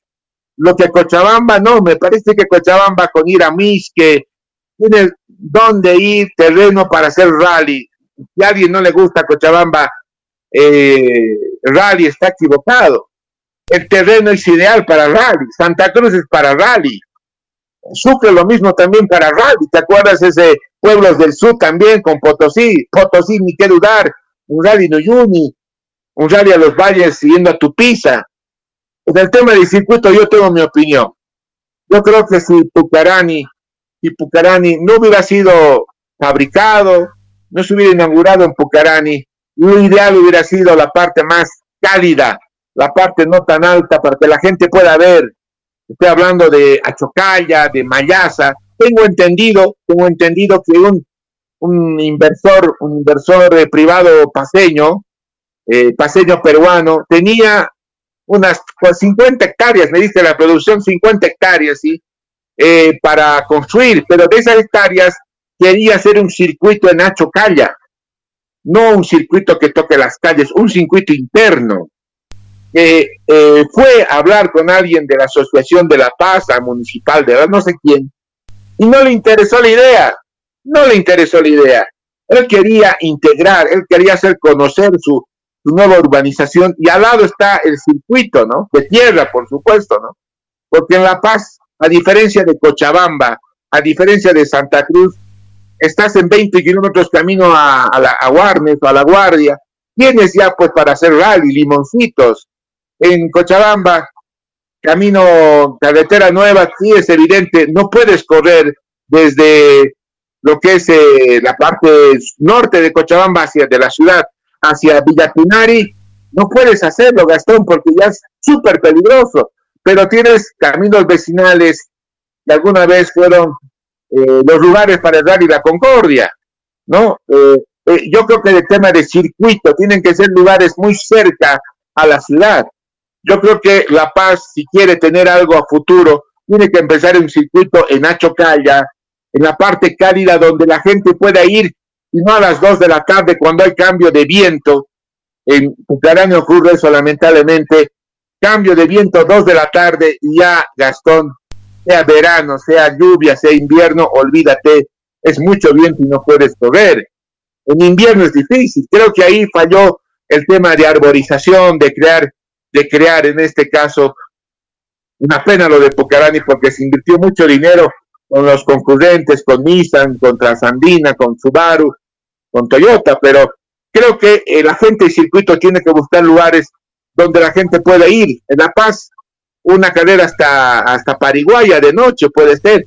Yo me acuerdo que a veces también eh, gente, los agricultores pues, bloqueaban con piedras, pero buscar lugares. Yo creo que también el lado de Achumani, más arriba, conectar un, un, anillo hacia, hacia lo que es la salida de los yungas, o buscar otros tramos, porque ya hasta yungas es difícil correr increíble la cantidad de, de, vehículos públicos que van hacia Caranavi. No puedes cortar esa ruta. Yo creo que Gastón también, eh, el tema de Sucre, lo mismo, el, los Abras, que son varios, saliendo de lo que es la parte alta de Sucre, eh, los dos cerros, ¿no? donde está Churuqueña y compañía, tú ves ya al lado de la campiña chuquisaqueña, pero la mayoría ya son desvíos donde hay granjas avícolas y donde no les interesan las carreras, donde tienen que atender un negocio domingo hasta domingo, de día a día, y cuando hay carrera de cuatro días, por supuesto que se molestan. Muchas veces a ningún un periodista pequeño me decía, no, a futuro tenemos que buscar otro lugar. ¿Y por qué no se busca? No doy ni idea. ¿Por qué no se hace como alguna vez hizo la Fórmula 1 al comienzo del año 50? cuando los aeródromos, los aeropuertos militares para la Segunda Guerra Mundial, porque de ahí surge la Fórmula 1, eh, se hace, se hace en este caso el, aeropuerto Juan Azudulce de Padilla, un circuito asfáltico Oscar Crespo dentro del aeropuerto. Me ponen tribunas, varias tribunas, y te apuesto que va a ser un espectáculo. Por lo menos un año se hace la prueba. Creo que sería fantástico, pero eso para mí es un disparate decirlo porque para Sucre es intocable, es como, es como la competencia de Mónaco, de Monte Carlo, eso no puedes para un chuquisaqueño, pero creo que eh, eso tiene que ocurrir, o, igual decir el Willy Vende que asfaltarlo. Yo creo que para crecer, son ideas para crecer el automovilismo. Y en La Paz, eh, o de asfaltar Pucarani, o hacer en este caso esa arborización para que realmente la gente pueda ir. Es un poco lejos desde las del Alto hacia precisamente Pucarani, la provincia de los Andes. Estoy cargando como 40 minutos. Si no tienes autos, Gastón, entonces que es un día de campo donde no haya frío. Por eso es ideal para La Paz hacer un circuito en, en Mayasilla, en Mecapaca, en eh, donde está el hotel ahora de la señora Inés Quispe, ex presidente de Stronger ahí, en el puente, ¿no? Que está eh, ya subiendo lo que es ya, eh, en este caso, Mayasilla, ¿no? pero lo reitero, es, es para analizar. Yo creo que La Paz tiene ese, esa, esa desventaja. Yo creo que también por esos terrenos que hay, hay caminos de herradura, surge una nueva categoría, la que tú hablabas, la, las UTVs, ¿no? Los 4x4, esa creo que es ideal para, y para hacer grandes premios, a la larga no se va a tener que buscar caminos asfaltados, sino caminos de herradura, conectar, conectar La Paz, Cochabamba por el lado de Mecapaca, y de línea recta, pasar Aranjuez, pasar Mayasa, pasar, eh, dejar pasar a Chocalla, más abajo del puente, Río La Paz, ahí está, antes está ahí, en este caso el Palomar, está directamente Millocato y luego ya está Mecapaca y ahí está el camino, ya hay camino que va a conectar, creo que creo como 200 kilómetros ya hay en tierra y luego del kilómetro 200 que falta unos 200 más, ese llega a Bombeo, a Saray, a, a lo que es Bombeo Cochabamba, ahí es, ahí es camino de herradura, se tiene que pasar ríos y ahí es ya directamente no hay nadie. Es un tramo para carrera, por ejemplo. Es un tramo realmente para que el automovilismo se explica. Pero hay que hablar con la gobernación de La Paz, con los POAS de las alcaldías, también por el lado cochabambino. Es, ya no es como antes, Gastón. Ahora para ser dirigente tienes que dar tu tiempo, no un mes, dos meses para estas carreras que queremos, ¿no? Son fantásticas. las ideas que hay por eso decía, los tiempos han cambiado, ¿no? El tema de POAS, una más concesión, pedir cooperación, les encanta la idea a las autoridades. ¿Y cuál es el presupuesto? Cuando venga el presupuesto, dice, uy, pero yo para el departamento de deportes de mi alcaldía tengo el 10% o el 20% del presupuesto que usted me pide. A lo que hay que sumar el presupuesto para mejoramiento de, de la ruta que tengo que sacar de otros y afecta a las OTBs y ahí se arman los quilombos, ¿no? Para los, las autoridades que no pueden tener. Pues decía que incluso aquí en Cochabamba, un año antes se trata para que traten de presupuestar, incrementar los presupuestos en sus POAS y puedan tener competencia como en Punata, como en Crisa, año tras año, ¿no? En algunos casos solamente el presupuesto sirve para mejorar por donde se va a coser, ya no alcanza ni para los premios. En fin, hay mucho para cambiar eh, eh Y yo, yo creo que Gastón en este caso, Javier, de acuerdo. No, yo creo que Gastón, en este caso tú decías una cosa, la asociación fuerte que ojalá, no de ahora, está hablando cuánto Gastón de Ade Cruz, su bundes desde el eh, 90 y 99, digamos, el búnker se ha mantenido en alza. En la década de los 2000, ¿no? Cuando sus pilotos, que son los más pudientes hoy en día, comienzan a participar en eventos internacionales, llevan Yo creo que Codasur a Santa Cruz y ahí es una especie de boom automovilístico. debería, debería esa asociación ya tener sus mini, sus bobcats, ¿no? Los tractores pequeños, su equipo, su equipo para mantener carreras.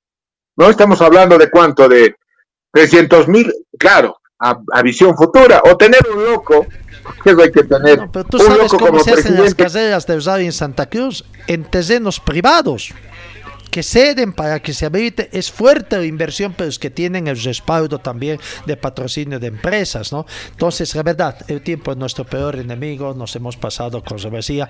Hay tantos temas para hablar de automovilismo. Hace un tiempo yo decía, los campeonatos nacionales ya son mentirosos acá en Bolivia. ¿Por qué? Porque el campeonato nacional no lo corren más de 20 pilotos que ya quieren coser. A todos les gusta coser piloto, eh, competencia nacional. Pero Ahora acá en Bolivia es campeonato municipal, campeonato departamental y campeonato eh, campeonato nacional, ¿no? Pero el nacional cosen 20, hay 100 participantes, el departamental lo cosen unos 40 y el municipal el resto, o sea, 3 y ahí complican, pues claro, es lindo para el espectáculo ver a tantos pilotos, pero los que más protestan son los pilotos de punta, los que están cosiendo a nivel nacional, por eso Santa Cruz ya no tiene pilotos, porque van a coser a La Paz, a, Oruro y terminan cosiendo con sus autos que tienen tanta inversión en caminos destrozados prácticamente. ¿No? no, de acuerdo, no es largo de hablar esto, quiero te agradezco que me haya llamado Gastón pero viendo el cuadro de lejos, un poco retirado, le diré, los problemas siguen. Los problemas siguen, así que creo que eh, necesita el automovilismo en este momento sentido común. Y creo que no hay que, no hay que despreciar la sabiduría de muchos dirigentes que fueron pilotos. No, no me parece el tema de ningunear a los pilotos dinosaurios, de ustedes, esas conversaciones de WhatsApp no era el momento. Yo creo que el automovilismo es un deporte que necesita sentido común y respeto. Respeto. Mucha gente dio su vida por esto. Para terminar, muchas gracias, Gastón. Gracias, Javier, por de WhatsApp, que son charlas así como de amigos, privadas y que después lo hacen público, ¿no? Lo hacen público hacia otras terceras personas y donde daña la imagen de muchos.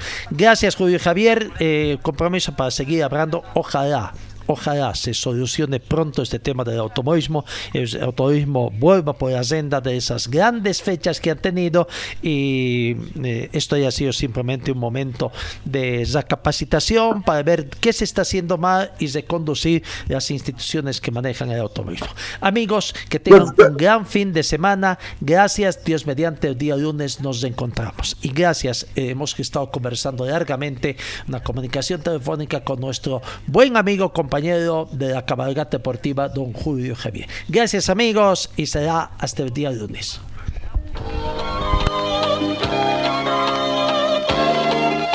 Fue el equipo deportivo de Carlos Dalén Celoaiza que presentó Pregón Deportivo. Gracias al gentil oficio de nuestras casas comerciales. Ustedes fueron muy gentiles y hasta el próximo programa.